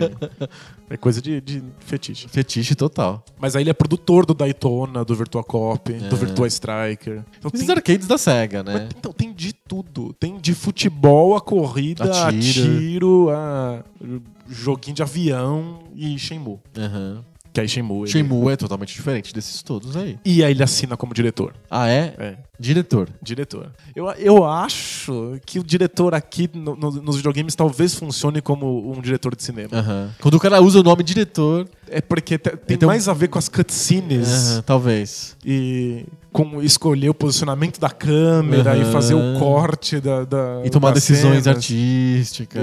Isso. Né, juntar o que o, o, o, o designer lá de, de- de- do set, o character designer e o cara do som estão fazendo, ele que junta todo esse povo E- numa coisa coerente. Dirige a dublagem do Ah, jogo. é, que é é. importante. Então acho que quanto mais os jogos vão caminhando na direção do cinema, vai surgindo essa, essa posição de diretor, além Sim. do game designer. Exato. E aí o Suzuki, no caso do Shenmue, é as duas coisas. Sim. Tem alguns caras menos conhecidos. Eu acho que, por exemplo, a gente não lembra direito de quem que criou o Pac-Man, mas é um cara extremamente importante na indústria, Toru Iwatani, né? Ele criou o Pac-Man sozinho. E ele fez isso junto com vários outros jogos de corrida, labirinto, lá da Namco, lá no começo dos anos 80. E ninguém lembra dos outros jogos, todo mundo lembra do Pac-Man. ele bolou o conceito, bolou o personagem, fez tudo sozinho, mas ele não virou um superstar do videogame, né? Acho que fez um jogo que foi muito influente, Exato. que ditou um certo padrão na indústria, e aí merece o, o, o mérito por isso. né? Exato. O outro cara extremamente influente, que a gente não lembra direito dos nomes, é o Shinji Mikami, que é o cara do Resident Evil, da Capcom. Esse cara bolou um gênero novo, né? Survival horror de tiro em primeira pessoa, etc, etc, terceira pessoa. Eu, eu tenho ressalvas. É, Eu acho que ele é muito importante, tipo, não tenho como contestar o impacto cultural que do Resident, Resident Evil Evil teve. Uhum. Agora, do ponto de vista do game design, eu não acho que o Resident Evil coloque nada que o Alone in the Dark já não tivesse colocado. Perfeito, perfeito. E outro cara que a gente, hum, também muito importante, mas que a gente não lembra do nome, é o Hironobu Sakaguchi, o cara do Final Fantasy. Ele, ele é o game designer da maior parte dos primeiros Final Fantasies, Sim. e aí, a partir do, do Final Fantasy V, ele passa a ser produtor da série. Aham. E, se eu não me engano, até o 9. Então. Ele Ou ele, dá tá me- dizendo como deveria ser. Ele dá a cara, né? Ou ele, dá a tá cara. fazendo as decisões de fato de jogabilidade. Sim. Então ele é, ele é a cara de- do, do Final Fantasy, enquanto o Final Fantasy era uma, uma potência. Sim, e o Final Fantasy, de alguma maneira, ele não é um criador de um gênero, mas ele é um consolidador do gênero, né? Ele, ele pega um monte de elementos, veio, veio do Ultima, veio de vários outros, e ele coloca e fala, ó, gente, o, o- isso aqui é o supra-sumo, é o state of the art desse, desse gênero. Não, sem dúvida. E- Embora algumas pessoas possam dizer que Dragon Quest é, é mais importante, porque Dragon Quest é quem faz a ponte entre o Ultima e o RPG japonês, Aham, o Dragon Quest nunca teve apelo global. Sempre foi uma coisa extremamente japonesa. Sim. Basicamente por ser uma série mais seca, com menos história, ma- mais focada em grinding, ficar Aham. matando gente, ganhando por experiência. Acho que Final Fantasy é que abraçou o storytelling e virou um fenômeno global. aham. Se você pensa em RPG japonês, você pensa imediatamente em Final Fantasy. Final Fantasy. E alguns em Chrono Trigger, É verdade. que também é responsabilidade do Sakaguchi. Aham. Ele é o produtor do, do, do Produtor. Chrono, produtor do Chrono Trigger. Que provavelmente é melhor que o Final Fantasy, né? Acho que você tem que escolher um RPG japonês, que é uma coisa que eu nunca quero fazer. Mas você tem que escolher um, acho que você fica com Chrono Trigger. Chrono Trigger, né? Com certeza. Tem um, ah, temos que lembrar aqui de dois caras que tiveram papéis muito importantes nos bastidores das empresas deles. O Satoru Iwata da Nintendo, que foi até presidente da Nintendo por um bom tempo. Que era, ele era game designer de, de origem, né? Ele criou vários jogos. O Balloon Fight, que a gente gosta de falar sempre, é uma criação dele. Mas ele foi principalmente um produtor, um cara que viabilizou as coisas dentro da Nintendo, né? Ele, ele fez um caminho interessante na Nintendo, porque ele, ele criou o Balloon Fight, mas ele, mais do que a ideia do jogo, ele programou um modo de física. Que é muito impor- é a coisa mais importante do Balloon Fight é a física. E, e aí tá essa linha Tênue, tênue, programador, designer, produtor. Porque o jogo é puramente a física dele. Aham. Inclusive, eu, eu sempre lembro de um game designer que eu, que eu gosto muito, que é o, o Jonathan Blow, Sim. que sempre diz que você primeiro precisa programar algum tipo de física para depois ver que tipo de jogabilidade surge faz, disso. Faz muito sentido. Então você deixa o- as regras da física dizerem o que é possível e o que não é possível. O trabalho dele de programador do Iwata foi fundamental pro Balloon Fight ser um jogo interessante. E aí, a partir disso, ele passa a ser programador na, na- na Nintendo. Aham. Porque ele é o cara que tem capacidade para criar essas físicas. Então, se alguém tem problema num jogo, ele, Ele vai lá e, lá e salva, resolve. e ele resolve, e ele é que programa. Então, quando o, o- a série Mother, a- o- que eu gosto muito, que são. Sim. Se tivesse que escolher um RPG japonês, eu escolheria Mother. Mother. né? Mas é muito fora da curva. Aham. Quando o Mother 2 não ia sair, porque ninguém tava conseguindo programar as ideias malucas do Itoi, que não era um game designer de formação, ele era um, um escritor de Aham. romances, ele não sabia o que era possível ou não no jogo de videogame, videogame. é. O- Foi o Iwata que deu- resolveu O isso Iwata aí. foi lá e falou: eu programo isso aqui na unha e deixa pra lá. Aham. Então ele passou muito tempo, antes de, de virar produtor, ele passou muito tempo como programador, ou programador principal da Nintendo. Aí depois ele começou a produzir os jogos. E aí ele virou executivo da empresa. Exato. Começou a ter decisão e tal. Tem o Gunpei Yukoi, que, que fez um papel importante também dentro da Nintendo, mas mais principalmente no hardware do que no software. Então não dá pra dizer. Ele teve. Ele foi produtor executivo de vários jogos. Ele, ele cara que basicamente criou o Metroid, mas ele não, não, não, não ficou.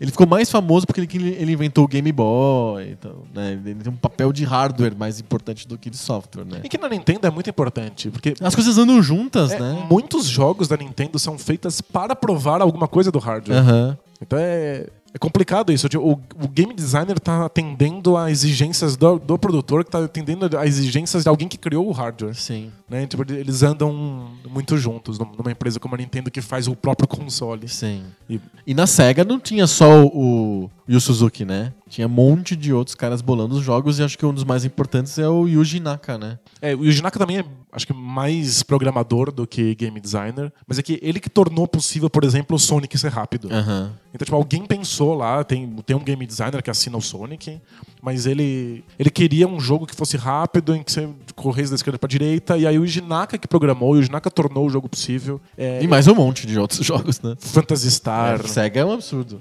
É, Yuji Naka fez o Knights no, no, no Saturno. No Saturno. E É o jogo do Saturno, talvez, né? ele que programou o Samba de Amigo. Do Dreamcast já. Exatamente. Ele, que, ele foi produtor e programador do Samba de Amigo no Dreamcast, do Chuchu Rocket no Dreamcast. É um cara bem importante na SEGA. É um cara de bastidor, né? A gente não enxerga ele, é igual o Yukoi, igual o Iwata. A gente, ele não, não é um não é um rockstar tipo o Hideo Kojima, né? Que faz questão de aparecer, faz questão de ser um super criador e tal, né? Ele é um cara dos bastidores e tal. Mas tem isso, o Hideo Kojima vem do cinema, o jogo começa dizendo que ele é dirigido pelo Hideo Kojima. Sim, é a primeira coisa. E o Jinak é programador, o nome dele só aparece num crédito. Quando você ganha o jogo, quando, quando se, você- se acabar. No final, isso se deixarem você aparecer, porque tem vários jogos, tipo o Castlevania, eu sempre falo aqui, termina com. De ter os nomes reais das pessoas, são pseudônimos engraçadinhos. Pô, os caras fazem o jogo e nem, nem, nem no crédito aparecem. pois é, tem, tem uma coisa meio Atari aí, de que a, É. a- a empresa é maior do que, do que a soma da- da- da- das suas partes. né? Exato. A gente falou dos Estados Unidos, falou do Japão, mas pra gente encerrar o tema que a gente tá estourando, a gente tem que falar um pouquinho da Europa, né? Tem vários game designers importantes europeus, principalmente franceses e ingleses, né? Aí Eu levantei aqui, fiz uma listinha. A gente tem, de franceses, a gente tem o, o Eric Chahi, Que é o do Another World. e do Flashback, né? Sim, e acho que ele é um, um, um game designer super influente, porque ele criou esse, esse modo de Cinematic, jogo né? que é extremamente cinematográfico, em que você nunca sabe o que tem que fazer até dar errado. Sim. Inclusive, eu joguei o- um jogo que acabou de sair do pessoal do Limbo, Ah, é verdade. que é o Inside. Uhum. E eu passei o jogo inteiro pensando como aquilo é simplesmente Another World, Another World, moderno. versão 2016. É só isso, você vai corre da esquerda pra direita e às vezes da direita pra esquerda e você nunca sabe o que tem que fazer. E é uma meio tela-tela também, né? Tem um puzzle por tela. E aí uma coisa te mata e você não, não sabe o que deveria ter feito, joga de novo até entender o que deveria estar acontecendo. assim. Sim. É, é realmente chupinhado. O Eric Chaki nunca fez nada relevante depois do Another World, mas foi muito importante pra, pra indústria. Assim. Sim. E tem o Frederic Reinal, que é o cara da Alone in the Dark, da Infogrames. Que, Bolou uma jogabilidade mega importante, né? que acho que do, do ponto de vista do legado é mais importante do que o Mikami. Aham, do Resident Evil, É, né? o, o fato dele ter escolhido o, o None the Dark e usar os gráficos 3D junto com, com o cenário pré-renderizado Aham. e o posicionamento das câmeras e como é que você lida com o inventário dentro de um, de um ambiente fechado. E o próprio tema de survival horror, né? Sim, bebê no Cthulhu, né? É, é, exato, exatamente. E, do- e tem, do- tem os ingleses também, né? O, o John Hare, que é o cara do Sensible Soccer, que é talvez o, o, o jogo europeu mais vendido de todos os tempos. Sensible Soccer? Sensible Soccer era um negócio importantíssimo. Tanto que esse foi o cara. Se não é por menos, sei lá. Você pode dizer que é um jogo muito de nichado para fãs de futebol na Europa, etc. Mas ele foi os. Pelo menos a gente pode dar o crédito dele ter feito a EA falar: vamos fazer jogo de futebol? Porque os ingleses estão fazendo Sensible Soccer, estão vendendo um monte. Vamos, vamos Vamos brincar vender disso também. também, né? jogo de futebol aqui? E aí eles fizeram o FIFA, né? Faz sentido. Bem importante. faz sentido. O David Jones é o cara do Lemmings e do GTA. Ele é inglês. E do Body Harvest, do 64, que é muito bom. E, tem, é, e assim vai, né? Mas eu, eu fico pensando, né? O GTA é um jogo que criou uma coisa que não era ele, né? Hoje, o GTA atual não tem praticamente nada a ver com o GTA do começo. Nada, né? Cus? Absolutamente nada a ver. Então eu acho que o- a criação do David Jones a gente lembra mais pelo Lemmings do que pelo GTA. É verdade. Porque o GTA, o que aconteceu? Ele criou. Ele era game designer e programador, ele fazia os Aham. próprios jogos, e ele criou. um- Ele programou uma possibilidade de fazer carros correrem de maneira rápida num- num- numa tela fixa. E aí ele queria um jogo de perseguição de bandidos e, e policiais. Sim. E aí, quando ele entrou em contato com produtores que tornaram esse jogo possível, o jogo foi se alterando, foi entrando coisas de cultura pop e música. Inclusive, os produtores eram produtores musicais. na Inglaterra. Eles, eles, eles gravavam álbuns de hip hop na Sim. Inglaterra. E aí, eventualmente, ele acabou abandonando o GTA, deixou na mão dos produtores que tornaram o GTA o que é hoje. Sim. Essa coisa que é muito mais sobre a cultura, A cultura e a que sobre a é sobre- história. so- É muito mais sobre a ambientação, do né? que jogabilidade. Tanto que quando sai um GTA novo, sempre assim, não, esse GTA tem não sei quantos milhões de quilômetros que você pode explorar e tal. É sobre o mundo, né? O trabalho mais importante do GTA é criar Liberty City ou criar Los Santos, sabe? Mas curiosamente, muita gente joga porque gosta de controlar os carros. E Vira um jogo de corrida, né? E isso é o que o, que o GTA era no começo. Sim. E nas, é uma super Nas produção. mãos do game designer original. é. Exato. Mas eu, eu me lembro do, do David Jones mais como um cara do Lemmings mesmo, né? Porque o Lemmings é uma jogabilidade, é uma joguidade, vai, usando o teu termo inventado. É, é um, é um- é muito inovador o do Lemmings, né? A ideia do Lemmings é muito legal. É bem bacana. E é um jogo na época a gente jogava num console, mas ele tem um formato portátil. E portátil, né? Ele tem, ele- ele- ele tem esse formato de. Faz, faz sentido no computador, porque você tem que clicar na, É um jogo de mouse, né? em, em diferentes coisas que você quer que os seus lemmings usem pra eles não morrerem. Mas eh, são jogabilidades é, super complexas, só que acontecem em momentos muito curtos. Curtos, é tipo As Angry fases, Birds, as né? fases são minúsculas, assim, é, é um formato celular Aham. pra um jogo. E muita coisa bebe nisso hoje. Sim, é bem legal. E o jogo portátil por excelência foi criado por um russo, o Alexei Pajitnov, eu nunca sei falar o nome dele direito, que é o cara do Tetris, né? Que bolou o Tetris numa interface de texto lá num computador gigante lá na União Soviética e, e na verdade era o jogo mais portátil de todos os tempos. Ele mudou, ele mudou a indústria dos videogames, mas é meio que sem querer. Sem né? querer, total, sem querer. Talvez o crédito do Tetris é é dele, porque ele bolou a jogabilidade. Inclusive, ele não queria fazer um jogo de destruir é, linhas do teu labirinto, do teu, do teu puzzle, conforme você vai encaixando as peças. Ele queria fazer um jogo conforme o, o dominó original. Você, o objetivo é fa- fazer preencher a, a- a tela. Não o contrário, né? E ele percebeu que era muito fácil preencher a tela. E aí ele mudou a ideia, mudou o jogo original para ser um jogo de destruir a tela, de você ter a tela mais limpa possível por maior tempo. Ele, essa ideia é muito boa, mas o produtor da Nintendo holandês, que, cujo nome me escapa, eu vou colocar nos links do post, que, que sacou que o Tetris podia ser bom por lançar o Game Boy e convenceu o cara da Nintendo a falar: ó, não vai ser Mario não o jogo do, do Game Boy, vai ser Tetris. É, isso esse é- cara é, é o. esse cara é mais gênio do que o Pagente 9, sabe? Sim. E o, o Tetris é uma escola de, de, de game design que tá muito ligada com o tabuleiro. Sim. Né? Tipo, não são esses jogos europeus de tabuleiro com muitas regras, muitas peças e, e pessoas jogando em turnos seguidos, mas é esse tabuleiro de, de você tentar ficar que- solucionando quebra-cabeças, juntando pecinhas de formatos distintos. Sim.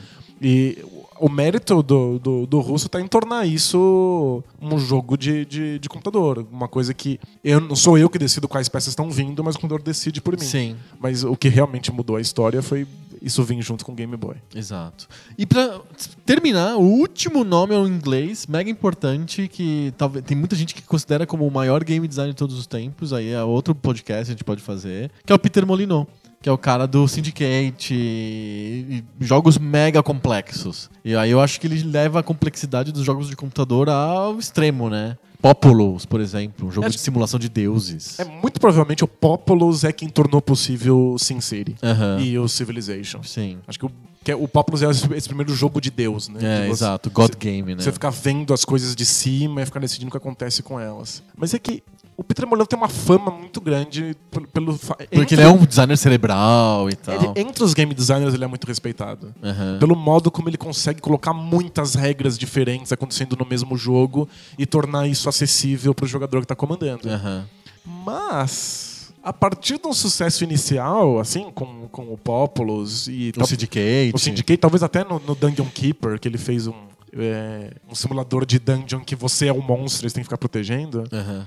Todos os projetos que ele bota a mão são fracassos ou muito piores do que as outras coisas que as É pessoas tipo. estão oferecendo. É como o Jordan Mechner. Um pouco, é. É um ex-designer em atividade. Porque ele- o Peter Molyneux é responsável pela série Fable. Sim. Mas ninguém em sã consciência defenderia a série Fable perto de qualquer outro RPG ou outro adventure que te- tá disponível. Aham. Não tem absolutamente nada de novo, não tem nada de interessante ali comparado com as outras coisas. Então, Ele ficou- criou essa fama de game É. design cerebral, difícil, super sofisticado. e aí, faz, cult, e aí né? faz Fable. É. Sabe, que é um- o, o jogo mais sem graça de exploração de mundo já feito. Assim. Aham. É, eu, eu sempre fico com dois pés atrás, assim, no, no Peter Molyneux. Mas é que eu acho que é dessas coisas de que você precisa ser programador e game designer pra entender o que tá acontecendo. É, talvez ele seja um gosto adquirido, né? É. É um. É a coisa para profissionais, para outros game designers. É o game designer do game designer. Porque eu entendo, Populous deve ser super difícil. E Black and White também, que é o Populous, o Populous avançado. Deve ser uma coisa fabulosa pra programar. Eu só não vejo a menor graça em jogar esses jogos. acho, acho bem sem graça. Talvez Outra- não seja um, realmente do gosto do jogador médio, né? Acho que outras coisas menos complexas fazem melhor a intenção que ele tinha como designer. Eu me lembro do Syndicate, foi um jogo que me impactou muito, o Syndicate, né? Eu gostava muito também. Sim, e, e eu achava tão difícil, eu tinha dificuldade de entender o jogo plenamente, sabe? Eu não tinha problema pra entender RTS, Dune 2. Eu entendia e dominava o jogo. O Syndicate me parecia que era um, do- um jogo que me dominava, eu não entendia direito o que estava acontecendo. É um jogo meio obtuso, assim. É, é, exato, complicado, né? Eu gostava muito mais da ambientação do Syndicate Exato. do que eu gostava do jogo em si. É. Interessante, né? A gente fechou a lista, olha só. Caramba, foi muita gente. Nossa, muita gente, o podcast ficou enorme, mas acho que vale a pena. Ele virou um podcast que é. Tem o tema de game designer, mas no fundo é sobre a história dos videogames. A gente falou sobre um monte de fases diferentes da história dos videogames em três escolas diferentes: a escola americana, a escola japonesa e a escola europeia. E no fundo, co- como houve uma evolução de jogos que não foram assinados, Sim. até que a gente começar a saber quem é o game designer. E é- o game designer GameStar, uh, GameStar ou Rockstar, vai. ou e o game designer que fica escondido. E aí a gente entra na parte cinemática da coisa e aí começa a ter diretores. Diretor de jogo. É. E produtores. Que é o GTA, os produtores do GTA hoje são, são isso, são cineastas, né? É verdade. São muito mais preocupados em criar um grande cenário, uma grande história e, e, e- e cutscenes legais. Com... Por exemplo, no GTA V, a preocupação de ter um roteiro bem escrito com falas legais é óbvia, é evidente. Tem uma preocupação extrema de fazer aquilo ser natural, as falas serem engraçadas, personagens interessantes. Tanto é, É que cinema aquilo. no GTA você tem duas opções. Ou você sabe que o jogo é da Rockstar, porque a Rockstar assina o jogo de uma certa maneira, ou você sabe quem é o roteirista. Se você Exato. gosta muito de- de GTA, você sabe quem são os, Os roteiristas de roteiristas, cada, de cada um. Em geral, é o mesmo roteirista. Exato. O game designer do Você jogo, não a lembra. gente não lembra. É, é- é tanta gente envolvida. E tanto gameplay diferente, tanta camada. O, o- GTA é um jogo difícil de classificar, porque tem um milhão de camadas. É carro, é aventura, é tiro, é historinha. Você não sabe exatamente o que está acontecendo ali. Acho que hoje em dia o game designer só faz sentido, o termo só faz sentido, você tá lidando com estúdios menores, assim, Aham. pequenos, Ou indies, ou né? jogos indies que o cara tá fazendo sozinho. É, aí tem uma, teria uma lista enorme de jogos indies que a gente poderia citar, mas aí a gente tá extrapolando do nosso limite do ano, ano 2000. Né? É isso aí. Muito bom, fechamos? Fechamos? Uau, é, ficou uma. A gente devia fazer em capítulos mesmo, que nem a Folha, né? A Folha vender as séries deles em capítulos tem uma razão de ser, né? Podia fazer grandes mestres japoneses, grandes mestres europeus, Exato. né? grandes mestres americanos. Aí a gente botava aquela água no feijão. E vendia na banca. Aí, pois é, por que não? Vamos para o debate de bolso. Bora lá.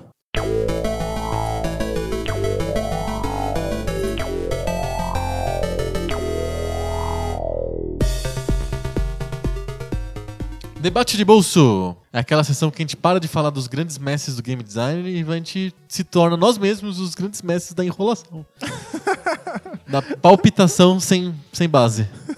E aí, essa semana, to, todo, toda semana a gente reveza, né? Quem propõe um tema totalmente aleatório que não tem nenhuma relação com videogame, na maior parte das vezes. Às vezes tem. Essa semana é você que propõe o tema. O que você manda para mim? Hoje você que vai ser o grande mestre da enrolação. O grande mestre da empulhação. Então, a minha pergunta é para você ligeiramente inspirada no Pokémon Go. Vamos lá.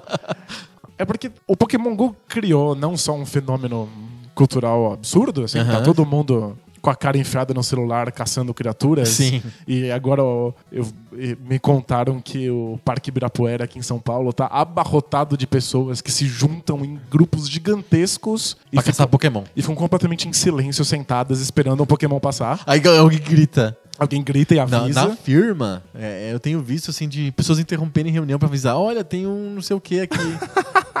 é, é sério.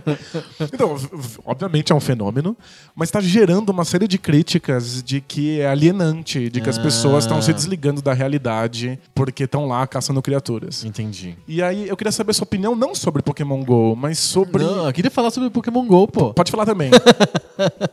mas sobre tecnologia. Se você acha que a tecnologia é alienante. Entendi. Se você acha que a internet, o celular, o Facebook tá afastando mais as pessoas, se a gente fica cada vez mais fechado no nosso mundo. Eu não sei se você. Eu acho que você é um, um pouco entusiasta de, de, de tecnologia. Sou, sou sim. E eu que- queria saber qual é a sua posição quando, quando as pessoas reclamam disso. Que a Entendi. tecnologia tá afastando pessoas e fazendo com que as nossas crianças fiquem presas no mundo fictício do Pokémon. Vamos lá. Eu acho que a gente começa o papo falando sobre o conceito de tecnologia. O que que é tecnologia, né? Fechou. Qualquer coisa que não faça parte do nosso corpo, ou da terra, ou dos vegetais, é tecnologia. Então, por exemplo, eu me lembro de um- uma foto muito famosa que todo mundo usa pra conversar sobre esse assunto, que é uma foto que foi tirada nos anos 30 de pessoas num vagão de trem, é o vagão de trem bem cheio, e todas elas estão lendo jornal. Aham.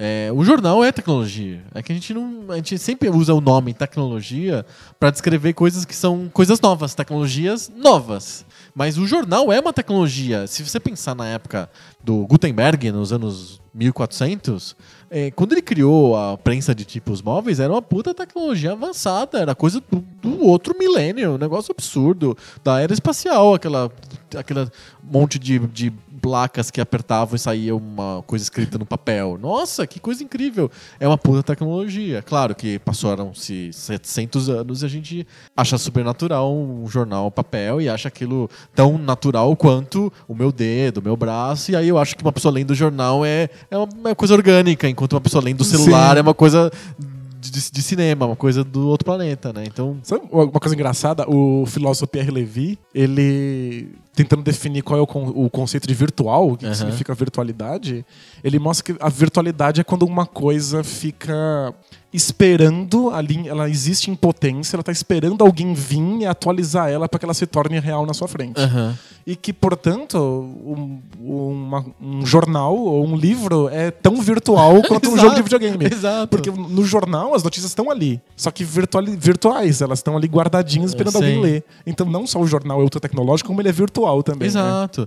De alguma maneira, todas as tecnologias que o homem cria para fazer alguma coisa, o, entre aspas, ou alienam de uma, uma sociedade ou de uma realidade específica. Então, por exemplo, sei lá.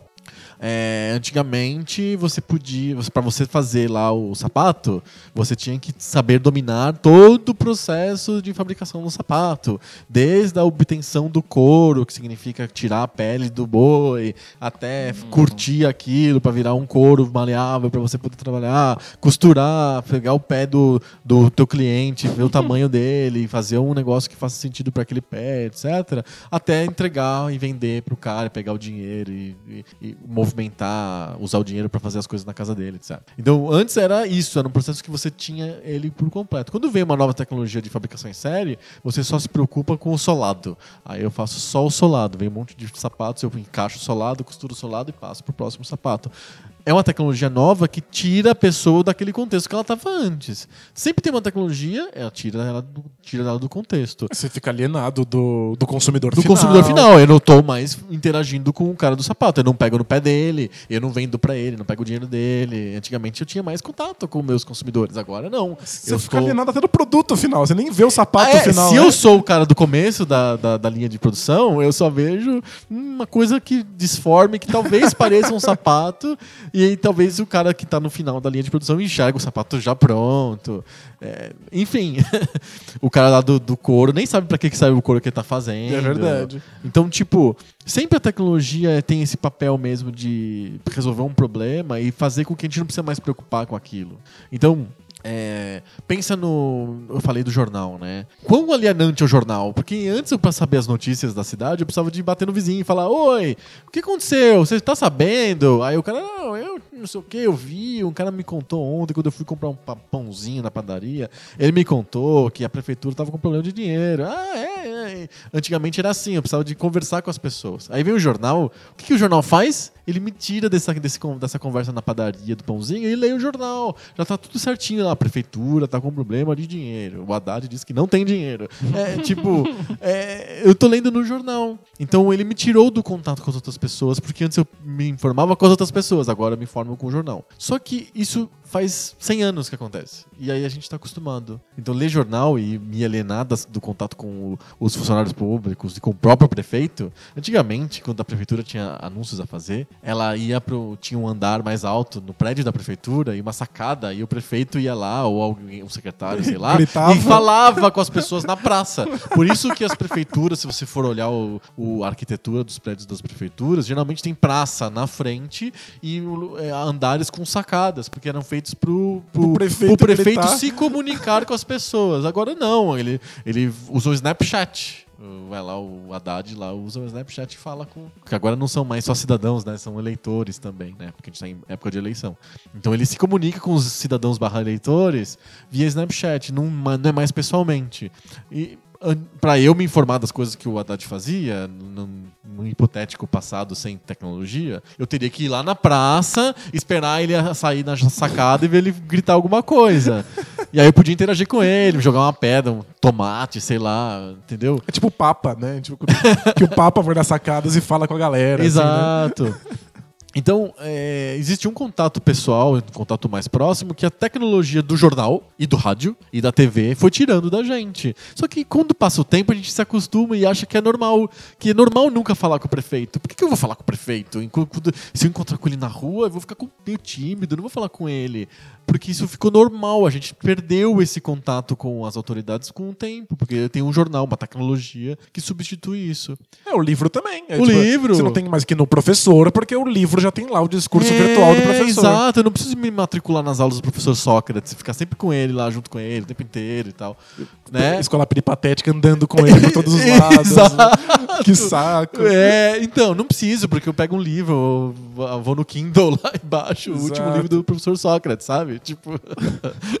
né? E tá lá, etc. Então, toda tecnologia acaba alienando a gente das outras pessoas. Não tem jeito. Só que a gente se acostuma e acha que é normal e só, só se reclama da coisa nova, da coisa que está surgindo agora. Então, se as pessoas, se as crianças jogavam bola é, e, e substituem o jogo de bola por videogame, a gente acha, opa, tá errado. Porque o certo mesmo, crianças jogando bola, não crianças jogando videogame. Quando as pessoas se acostumam com videogame e acham que o certo é as crianças estarem todas juntas na sala jogando videogame, e de repente quando elas entram na sala tem cada criança com a sua própria tela, não na tela comunal, na tela da TV que tá na sala, opa, tá errado isso. As crianças estão se alienando uma das outras, porque elas deviam estar jogando o mesmo videogame e não cada um o seu videogame. Perfeito. Então, tipo, sempre tem uma tecnologia que aliena as pessoas e as pessoas só estão acostumadas a, a pensar na, na alienação mais recente e não nas anteriores. É, é engraçado você pensar assim, que o, o, pai estimulando o filho a jogar o videogame com um amigo. Antigamente era o pai estimulando o filho a sair do videogame e jogar bola. E antes disso devia ser. Ou qualquer outra coisa. Você entendeu? Fica com os pais, vai aprender a tocar piano, sei lá, qualquer coisa assim, não jogar bola. Vai mudando, né? Vim aprender uma profissão aqui, vou te, vou te ensinar. Isso, vou te ensinar a ser sapateiro. Exato. A construir o sapato Ficar desde o começo. futebol aí, vai ficar, vai ficar alienado do mundo de verdade, que é o mundo do trabalho. Exato. Ou você não, não tá indo igreja- na igreja comigo. Que é na igreja que a gente junta com as pessoas. A gente reúne todo mundo no domingo. Porque a igreja tinha, além desse papel né, evangelizador, de contar Tem um papel social foda. tem um papel social muito importante. As pessoas ficavam no mundo do trabalho seis dias por semana e no sétimo elas se, reúnem todas e todas se conversam, se encontram, con- conhecem Se embeleza. a vida de um dos outros, se embelezam, elas se vestem apropriadamente para ir para a igreja. Não é para Deus, elas, elas se vestem apropriadamente para as outras pessoas verem elas de maneiras mais apropriadas. Não com as roupas do trabalho, do, da lavoura ou da indústria, etc., mas com as roupas sociais, né? Ou, isso foi sendo substituído por um monte de outras coisas, e é normal. E é cada tecnologia que surge resolve um problema nosso, a gente acaba ficando mais distante das outras pessoas. Me parece normal, parece natural. É que a gente só se choca com a, a, a tecnologia mais atual. A gente nunca se choca com a tecnologia antiga, né? A gente não se choca com o jornal. Essas pessoas ficam lendo jornal, que absurdo. Em vez de estar conversando, em vez de estar indo na praça conversar com as pessoas, não, estão lendo jornal. né? A gente, só, a gente só se choca com o celular ou com óculos de realidade virtual. Então é tranquilo essas pessoas, cada uma jogando no seu celular o Pokémon GO no, no parque. É. Você acha normal? Eu acho normal. Elas são felizes. Elas estão se divertindo. Aquilo é legal pra elas. Ok, sem problemas. Se elas estivessem cada uma escutando uma música diferente, sentado olhando pro céu, elas estão felizes, estão contentes? Estão. É melhor isso do que elas se matando, né? Ou cortando a orelha de um, cada uma da outra. E no, e, e, A gente tem mania de achar que e os no nossos parque elas pa- estão no parque, pelo menos tomando, tomando um solzinho. né? É, o que, é, exato, o Pokémon tem essa, né? Pelo menos as pessoas vão pra rua, andam, fazem exercícios. Pra você chocar o ovo lá do Pokémon, você tem que É. andar, né? Toma um espaço público, né? Exato, tem lugares que eram ermos, ninguém ia. tem- agora tem pessoas indo porque lá tem um Pokéstop, ou porque tem um Pokémon raro que tá lá e as pessoas correm pra ir lá, revitalizam lugares. Um, le- um leitor do Bola Presa tava contando que ele jogava o jogo dessa mesma empresa do Pokémon GO, um jogo anterior O Ingress. que usava a Aham. mesma mecânica. Sim. E que ele gostava Os muito do Pokéstops jogo. vêm todos do Ingress. é, e que ele perdeu muito peso jogando esse jogo original. Sim, tá vendo? Então, é, Não, não, não vejo que seja um grande problema as pessoas estarem cada um jogando o videogame no na sua tela, em vez da grande tela coletiva que era a tela de televisão do meio da sala de 10 anos atrás, né? Elas se interagem por outro jeito. Eu vejo as pessoas jogando Pokémon GO em volta de mim, elas conversam o tempo inteiro entre si. Essas pessoas solitárias lá do Parque Ibirapuera, elas estão conversando também.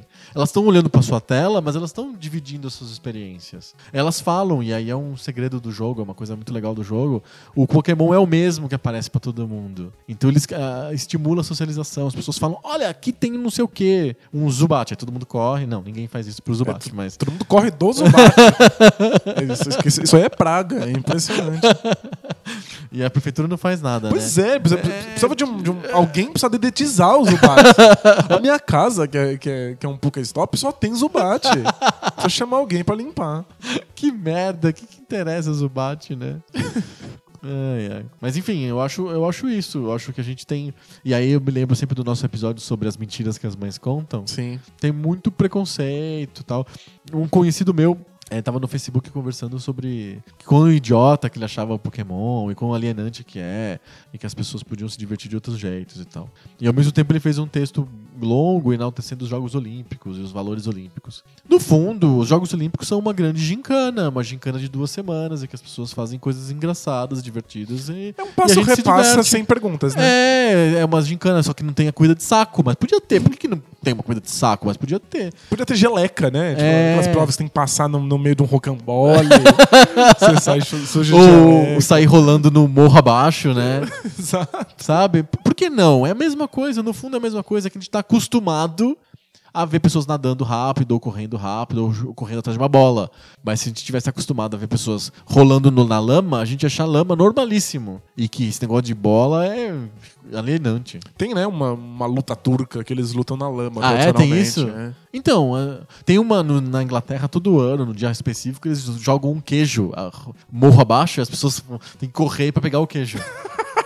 A gente acha mega engraçado, mas naquela, naquele vilarejo é tradicional. É, tem guerra de tomate. É na, em- na Espanha, né? Gente que foge do boi, né? Solta o boi, tem Sim. que sair correndo. Exato.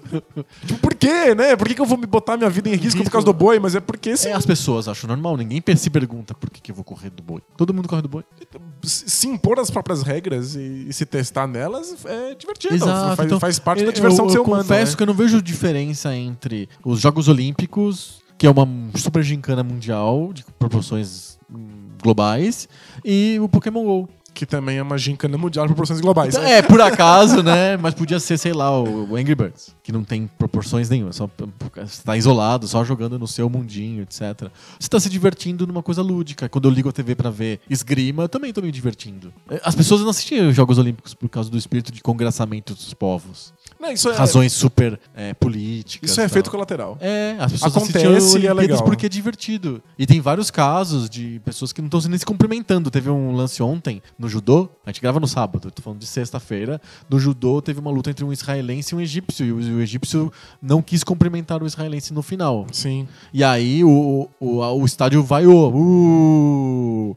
E aí o juiz ficou olhando, porque o cumprimento com a mão, de dar a mão, não é obrigatório. Mas no judô, você tem que fazer o meneio com a cabeça, obrigatoriamente. Sim, e ele não quis fazer também. ele não quis fazer. Aí o juiz ficou olhando, olhando, olhando, e aí depois de algum tempo, o egípcio fez um meio meneio com a cabeça e foi embora. Entendi. E parece que a Federação Internacional de Judô vai punir o cara, porque faz parte da regra. Mas por outro lado, teve a atleta da Coreia do Norte e a atleta da Coreia do Sul de ginástica abraçadas tirando selfie no celular. né? Exato. Então, tipo, tem de tudo. Então não dá pra dizer que o objetivo da Olimpíada seja o congressamento dos Não. povos, mas é o objetivo da Olimpíada é a gente se divertir vendo coisas bizarras das pessoas fazendo. É que é tão legal se divertir com isso, se impor uma regra e, e fazer, e jogar Pokémon GO e, e, e, E esgrima, que as guerras até param por causa disso. E aí Sim. fica essa coisa de, de união dos povos, porque se divertir é o que importa, então a gente tá fazendo isso juntos. Parava na, na Grécia Antiga para hoje. Exato. É sempre o mesmo modelo. Então, Então você tá ok com Pokémon GO. muito ok com o Pokémon Go, Go, nenhum problema. Eu não tô jogando mais. Eu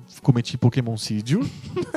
não estou mais no mundo do Pokémon Go, porque. Primeiro, porque eu achei o jogo merda. O jogo é, o jogo é fraco mesmo. É, meio Co- chat- chatão. Como jogo, ele tem questões. O, o aplicativo é muito bugado, é insuportavelmente bugado. Ele me comia uma bateria fora do normal. É. E, e gera uma, uma ansiedade, gera um- uma compulsão de você ficar coletando coisas e tal, que eu achei que não- eu não precisava na, na minha vida mais, assim, sabe? É, eu, eu acho muito importante que o jogo tenha momentos de jogo. Tipo, você não pode misturar muito o jogo e a vida, porque você, você fica. Você fica É, né? Na sua Você vida fica só normal- jogo, vira só jogo. É, na sua vida normal você fica com, aquela, com aquele objetivo que o jogo deveria te impor, mas o jogo deveria te impor isso em momentos específicos e em ambientes controlados. Aham, Então eu acho que a solução do Pokémon GO é você saber qual é o momento de jogar. sim. Tipo, você não pode jogar ele durante a sua vida o tempo inteiro. Tem pessoas senão- que tentam a- juntar o Pokémon GO com o trabalho, com a escola, e aí Isso, não dá. Fica complicado. Você só fica Pokémon GO, né? Porque Exato. o trabalho e a escola vão pro vinagre, né? É, o meu tempo morto, que em geral eu deveria estar jogando alguma coisa no celular mesmo, agora eu tô caçando um Pokémon. né? Aham. É, Em vez de olhar o Twitter, sei lá, Exato. ou Instagram, qualquer coisa, você joga Pokémon GO. Aí tem quem? Instagram come banda do, do- da internet, aí eu fico no Pokémon GO. É, porque o Pokémon GO gasta muito pouquinho. Se uma a gente reclama que ele gasta bateria, mas pelo menos banda de internet ele gasta É. muito O pouco. problema tá na, tá na bateria. É, a bateria vai muito, é, ele come forte mesmo. Mas eu não acho ruim, negativo. Eu acho o Pokémon GO uma brincadeira legal, assim como todas as outras. É, eu acho que é, tem, existe uma, uma necessidade das pessoas ficarem criando e layers de complexidade e superioridade das coisas umas sobre as É. outras que, eu- que, que eu fico tentando entender por quê, assim. Por que, que a gente tem que achar que em vez de jogar né? Pokémon GO, as pessoas deviam estar jogando Gamão ou é, lendo Joyce. Eu acho que as pessoas podem fazer as duas coisas, por que não? Elas podem ter um momento que elas jogam Pokémon GO e outro momento que elas assistem Bergman. É, não tem problema, Não né? tem um Não é problema uma de- infantilização, né? Tipo, É, não é a vida inteira foi pro vinagre porque eu não tô assistindo. é, deixei de assistir Bergman porque tô jogando Pokémon GO no lugar. As pessoas não, não são excludentes, elas fazem as duas coisas. É que elas imaginam que é uma infantilização geral, que o jogo infantiliza a vida por completo. Aham. E que é- absurdo, as pessoas perdem tempo no Pokémon em vez de estar lendo sei lá, Sartre. É, exato. São coisas diferentes, em momentos diferentes. As pessoas fazem fazer as duas. Tem momentos pro jogo, tem momentos pra vida. E tem momentos pro Sartre, sabe? Tipo, é, não necessariamente eu, eu optar por jogar Pokémon GO de vez em quando me faz um torpe, um cara totalmente desintelectualizado, né? Ah, sem dúvida. Não tem nada a ver uma coisa com a outra. Perfeito. É o que eu acho. E acho que tem muito preconceito com relação à tecnologia nova. E que se o Pokémon GO fosse uma, uma bola que as pessoas chutassem, as pessoas iam achar super legal. Mas como é um jogo de videogame no celular, as pessoas ficam muito preocupadas e acham que é uma, uma alienação, que o, e fazem charges com o Pikachu te controlando como se fosse um cavalo. Isso vai passar e a gente vai passar o preconceito pra outra coisa, né? É, é isso. Basicamente é isso. Perfeito. Fechamos? Fechamos. Ufa. Agora eu posso respirar? Pode, opa. Deve ser o mesmo alívio que deve dar deletar o Pokémon Go, Nossa, né? foi tão bom. Cartinhas. Cartinhas. Cartinhas.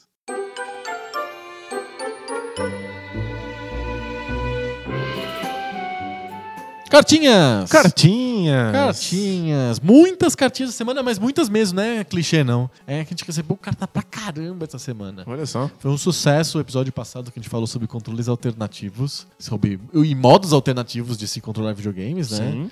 E a gente recebeu várias, várias pessoas, entre elas o Marcos VSS, o Felipe Silva, que falaram pra gente do caso do sequestrador, que usou uma light phaser do Master System pra manter uma pessoa refém. Foi cobrar uma dívida, não foi? É, um lance assim, não sei em que cidade aqui no Brasil. E a polícia cercou, o cara manteve a pessoa sob, sob guarda, a pessoa refém, por algumas horas e não era uma arma normal, era uma light phaser do Master System. Então, eu só tenho uma coisa a dizer. A arma do Nintendinho Nunca. nunca daria certo pra fazer uma coisa O dessas. sequestrado não ia, ia falar: Ah, você vai me sequestrar com a arma de videogame? Imagina a bazuca do Super Nintendo. Sabe, ia fazer xixi nas calças de dar risada do cara. É, não de medo, de rir, né? Mas do Master System parecia. a Light Phaser, se você não presta atenção, se você não é um gamer, Se você não é um gamer e você é completamente idiota, dá pra confundir. dá pra confundir. Ele mo- mobilizou a polícia de uma cidade aqui no Brasil por algumas horas. Era um cara com uma Light Phaser. Acontece. Vai ver que a polícia ficou com medo porque era foi de Zillion. É, pois é, aí a polícia, a polícia chegou com um monte de Zillion na mão, né? Senão, eu tomar uns laser aqui, você desintegrado. é. Ah, sobre os controles, a gente recebeu uma cartinha do Yuri Lima que veio defender o Steam Controller. Legal, legal. Ele é, ele disse que o Steam Controller é o queridinho dele. Eu queria que fosse o meu também. é. Eu, É. eu quero amar o, o Steam Controller. É, ele- é, pois é, ele disse que ama o Steam Controller e que abandonou completamente o controle do Xbox 360 por causa do Steam Controller. Legal. É, ele diz que são dois trackpads ápticos, então eles têm retorno áptico, né? Tátil. É, é- é isso que eu deveria ter dito Aham. quando eu descrevi o Steam Controller. É. Mas o fato de que eu não faço ideia do que significa áptico Áptico, é. ficou, ficou por isso É mesmo. áptico, a gente que quem usa e acompanha coisas da Apple escuta bastante esse negócio de áptico, porque você vi- vibra na tela quando você aperta forte a tela, não sei o que, que eles chamam de force touch. É um retorno áptico. Ele vibra no teu dedo, você sente tatilmente, não é luz, nem som, nem nada, é tátil. Entendi, um retorno tátil de vibração. Exato. Áptico. É, é áptico. Ah. Exato. Então tá Então bom. o trackpad do, do Steam Controller é áptico. E eles clicam, então ele não é só uma, uma coisa dura, um- uma mesa. Ele tem Ele é um uma- botãozinho uma coisa também. meio mole também. Mas se você, segundo o Yuri, se você usar como se fosse um joystick, você está errado. Você tem que se adaptar ao modelo novo proposto pelo Steam Controller. Esse é o ponto. Você tem que, tem que encarar ele como se ele fosse um controle completamente diferente. Isso. Você tem você configura as trackpads e aí isso faz com que o controller seja totalmente abstrato. Você joga o jogo que você quiser, do jeito que você quiser. É, pode se transformar numa alavanca de movimento, uma- uma- um volante, o que você achar melhor, você consegue simular com, com os, os trackpads ápticos do Steam Controller. Então, a ideia é linda. Mas assim, é- funciona também para game design. Aham. Jogos abstratos são muito legais. Sim. Só que se ele é completamente abstrato, quando você começa o jogo, você não faz a menor ideia do que tá acontecendo. Sim. Você não sabe qual é o seu objetivo, quem é o seu personagem, quem é outro personagem, você não sabe o que tá acontecendo. É, tem um setup, né? E é o que você precisa fazer com o Steam Controller. É por isso que o Pac-Man tem lá fantasmas, né? Pra dar uma ajudada na abstração. Eu não posso encostar nesse negócio. Então, quando o controle é muito abstrato e depende de total abstração, a barreira de entrada é gigantesca. Você precisa, Sim. demora muito tempo a se acostumar e customizar o controle da, ma- da maneira que você quer, sendo que você nem sabe que maneira você quer. Exato. Então, você- a gente não tem jeito, a gente pega o Steam Controller esperando um controle convencional. Exato. Com algumas sacadas, e aí ele é foda. Sim, ele disse que realmente demora pra você ser assimilado, mas depois você eh, você fica super feliz com ele. Ele disse que ele joga desde Counter-Strike até Civilization. Maravilhoso, morro de inveja. Sensacional. Acho que é, uma, é de uma casta privilegiada de pessoas que conseguem entender o Steam Controller. É, que consegue abstrair o suficiente pra É que fazer nem ele escutar funcionar. podcast e e escrever ao mesmo tempo. Eu não tenho ainda o Steam Controller, mas eu, eu, eu pretendo ter e ver se, eu, se, se se eu me adapto.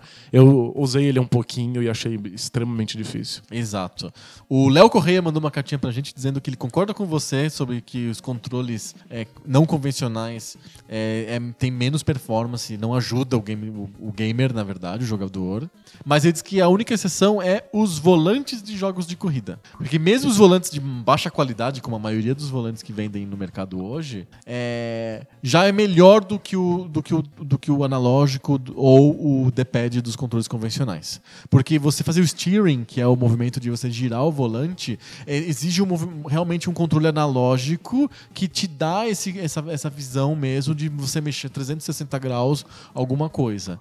E que o, o, ana- o analógico, você ficar segurando e empurrando ao mesmo tempo, não é tão bom quanto um volante, e muito menos ficar dando soquinho, toquezinho pro lado, toquezinho pro outro no D-pad, que é o jeito tradicional de você controlar volante é, num jogo antigo, por exemplo, sei lá, F0. Você fica dando toquinho assim pro lado, toquinho pro outro, mas na verdade o jeito mais conveniente de pilotar, pilotar um carro é com um volante mesmo. E aí faz sentido, segundo o Léo Correia. Eu acho que faz mais sentido, também, em parte porque dar toquinhos não é uma coisa tão precisa, mas eu acho que o analógico substitui isso bem. Eu acho que o volante faz sentido porque ele torna o jogo é, controlável por uma habilidade que as pessoas têm na vida real. Que é Que é dirigir, Dirigir carros. carro. As pessoas já sabem dirigir carros, e aí quando você coloca isso num jogo de videogame, você consegue passar essa habilidade de um pro outro. Mas pensa num carro mesmo. Digamos que você entra num carro, em vez de ter um volante, tem um D-pad gigante. Um D-pad talvez não, mas um analógico gigante pega nada. Será? Ah, dá na mesma. É que, é que, assim, é, é que eu acho que o, o volante tem aquela, a- aquele formato por uma questão física. Não, porque você tem que rodar coisas, porque a roda tá num eixo, você tem que girar as rodas. então, é, né? tem uma questão de eixo, uma questão de onde as rodas estão posicionadas, Aham. é físico. Agora, se fosse uma coisa abstrata, um analógico funcionaria pra controlar um objeto que tá voando por, por, por algum lugar, ou que tá andando por algum lugar. Aham. Eu acho que. Você ainda acha que não precisa de volantes pra jogar jogos de corrida? Não, acho que se, se- se você lida com jogo de corrida como uma coisa abstrata, tipo, você tá controlando uma coisa em movimento, o analógico é tão bom quanto o volante. Sim. É que o volante é, é útil pra você pegar aquela habilidade que você já tem na direção. Adaptar uma habi- habilidade do mundo real pro mundo do Isso. jogo. Entendi. O Léo termina dizendo que ele quer ser um dia, se um dia ele for eleito vereador, ele quer que eu seja o chefe de gabinete dele. Aí eu só vou aceitar se você for do partido do marxismo de mesa suave, claro, né? Tem três pessoas no partido já, quem sabe? Muito bom. Mais uma cartinha, dessa vez a cota do debate de bolso. Opa, bora lá. É do Fábio Zelensky, nosso amigo lá que gosta do Watchmen, lembra dele? Sim. Ele disse que ele trabalha com turismo e ele acha importante falar sobre a imagem do Brasil no exterior, Legal. que foi o assunto do debate bolso passado, lembra? Por que, que brasileiro é tão encanado com o que falam dele lá fora? ele disse que ele trabalha com turismo na cidade de São Paulo é, e que é um turismo baseado em eventos e negócios. É, São Paulo é assim. Fortemente, 73% segundo ele, é base- turismo de negócios e turismo de eventos. E é muito importante que tenha Copa ou Olimpíadas ou coisas desse tipo é, na cidade, porque mostra, faz um, dá um display de como que a cidade é, é capaz de receber eventos empresariais. Só pra mostrar que dá pra fazer, né? Dá pra fazer. Que Então, legal. é, eles precisam provar toda hora isso no, pro mercado.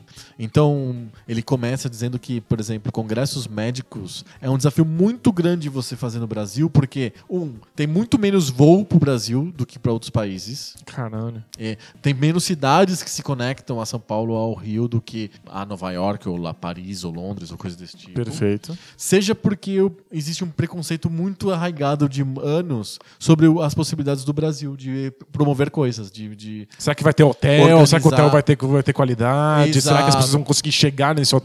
se o centro transporte de convenções público? vai ser bom ou não. Entendi. Então tem que ficar provando toda hora que funciona, que o Brasil funciona, serve para receber eventos como congressos médicos, que é o, não é a Olimpíada que acontece uma vez a cada 100 anos numa cidade. Acontece o tempo inteiro o congresso. né? Isso, o congresso médico é um, é um mercado real, né? Não é um mercado extraordinário. E ele traz tá mais dia gente do dia. que gente passeando pra, pra, pra ver ponto turístico, né? Exato. É o que importa mesmo. É o que faz a cidade rodar em termos turísticos. Então, esses eventos Olimpíadas são um bom display de capacidade de organização. E por isso, é, é, no, no mundo real e não no mundo imaginário das pessoas querendo passar uma imagem do Brasil, porque aqui não é só samba, também é não sei o quê. Né? Não é só nesse mundo, é no mundo real mesmo dos negócios, é- é- esses eventos são importantes. Legal. Muito legal. Belo insight do Fábio. Bom saber que, Bom saber. que tipo, existe um objetivo real, concreto com isso, pra além da, da imagem pura e simples, né? Exatamente. Legal. Ainda sobre o debate de bolso, mas sobre o debate de bolso anterior ao anterior. Nossa, é, é, é, alguém que tá ouvindo, ouvindo com atraso? Exatamente, inclusive. com delay? Exato, o Augusto Herman, ele escreveu pra gente dizendo que ele tem muito podcast, ele assina mais podcasts do que ele pode ouvir, e por isso ele tá um pouco atrasado com os podcasts. Ac- Acontece. Exato, ele disse que até um dia foi pro banco, escutou na fila do banco podcast. Yes, é isso aí. Time fila do banco. Exato, tá aí com o Danilo na fila do banco. Que orgulho disso, é ridículo. Que eu tô fazendo com a minha vida? Foi- a gente falou sobre a Previdência Social dois episódios atrás. E o Augusto queria comentar sobre isso, que ele fala que é, a gente não comentou e que a gente devia ter lembrado que existe uma discussão mesmo se rea- realmente existe o déficit da Previdência. Ah, é? É, diz que a mídia tem um discurso pronto de que existe um buraco na Previdência. Mas que não é bem assim, que existem vários estudiosos, vários institutos e tal, que demonstram com números que não existe buraco. Por uma razão bem simples. O- quando a, imprensa faz a conta do déficit na Previdência, segundo Augusto, ela só faz a, a- a continha assim: receitas de contribuições dos trabalhadores das empresas contra as despesas da Previdência Social. Perfeito. Só que a Constituição diz que a Previdência Social recebe PIS, COFINS, CSLL e loterias. Tem outras fontes de arrecadação que não são a arrecadação direta da contribuição previdenciária oficial. Tinha esquecido, loteria vai muito pra Previdência. Exato. E aí, todo, se você considera todas essas fontes de receita, a Previdência Social é superavitária. Perfeito. Qual que é o problema? É porque a União retira recursos do orçamento da Previdência para tapar buracos de outras áreas. Mas pode? Pode, ela faz desoneração de folha, ba- ah, um monte de coisas, e tem os, os- os recursos burocráticos que fazem o dinheiro sair da arrecadação de previdência e ir para outros lugares. Então, na prática, essas, essas contribuições à parte da contribuição previdenciária oficial, elas fazem o sistema funcionar. Então, aquele dar um jeito que a gente falou, foi feito já. A gente falou assim, é uma decisão política, vai ter previdência, ela vai pagar é, aposentados de acordo com é, N critérios, mesmo que ele não tenha contribuído, ele não pôde poupar durante a vida, ele vai receber, etc, etc. É uma decisão política, mesmo que se não dê, com o próprio sistema previdenciário não ter dinheiro, a gente vai cobrar impostos, PIS, COFINS, CSLL, blá blá blá, e vai pegar dinheiro da loteria, por exemplo, e vai inventar alguma outra coisa para recolher dinheiro. Então já foi dado o jeito. Perfeito. Só que estão tirando. O jeito que eles usaram pra dar o dinheiro, também estão dando um jeito pra tirar o dinheiro. E aí acaba gerando outro buraco. Entendi. Então, talvez. Então, Então, pra- na verdade, segundo Augusto, a Previdência não está quebrada. Ele manda vários links, eu posso colocar até no Nossa, post. que lindo. Nota do Jazz, nota da Anfip, nota de vários lugares. A Previdência não tá quebrada. A Previdência, em geral, não está quebrada. Ela fica quebrada ela porque alguém fica tira. quebrada porque a gente faz. A gente tira dinheiro dela. Mas ela, constitucionalmente, o dinheiro está indo certo e tem mais dinheiro do que o- a Previdência gasta. Muito legal. Tá aí, aí a- o insight do Augusto. E agora, ao invés de falar assim, a gente dá um jeito que deixa tanta gente ofendida, porque acha que é absurdo você decide fazer uma decisão política e depois dar um jeito, eu vou trocar por. A gente faz, cria uma loteria. a gente decide politicamente primeiro e depois, depois faz uma loteria. Faz uma loteria. Exato. Vende mais- Pokémon, sei lá. Faz mais Mega Sena, né? faz mais, mais, mais quina e dá, dá um jeito. Por exemplo, tiraram as raspadinhas, não tem mais raspadinha. Sim, a raspadinha servia pra um monte dessas, dessas coisas. Então, bota mais Sabia que raspadinha. vários dos. várias dessas loterias são destinadas, por exemplo, pra clubes de esportes olímpicos. Sim, bastante vai pra esporte. Mas por que não tem mais raspadinha, né? Fica a dúvida. Pois é. Será que era cancerígeno aquele troço? aquele troço que embaixo da unha? assim? Aliás, eu falei de cancerígeno. É. É, fica aqui uma, uma groselha que a gente falou no episódio passado sobre. Será que o Sega Activator era cancerígeno? Você fica jogando sendo frito lá por micro-ondas, não sei o quê. Sim. E aí várias pessoas escrevendo pra gente dizendo que não, aquilo lá é raio infravermelho, que é uma é só uma é, um- é como se fosse uma um objeto muito quente que a gente não percebe, tá fora do nosso espectro visual. Então não tem nada demais. É uma luz comum. Então tá bom, Tá. fico tranquilo. Mesmo? Diz que é igual o controle remoto de TV. Se, se fosse cancerígeno, a gente já teria morrido de tanto controle remoto que a gente aperta na vida. Mas a gente não tá morrendo? Uai. A gente tá não tá morrendo antes da época certa, Entendi. ok? então, o Sega Activator é uma merda, mas não é cancerígeno. Fica aqui o. É, ok. Can- can- Cancerígeno é a raspadinha. Foi o que eu aprendi hoje. né? Muito bom. Fechamos? Fechamos. Então, semana que vem a gente volta com mais papo novo. Sobre o videogame velho. Valeu! Tchau!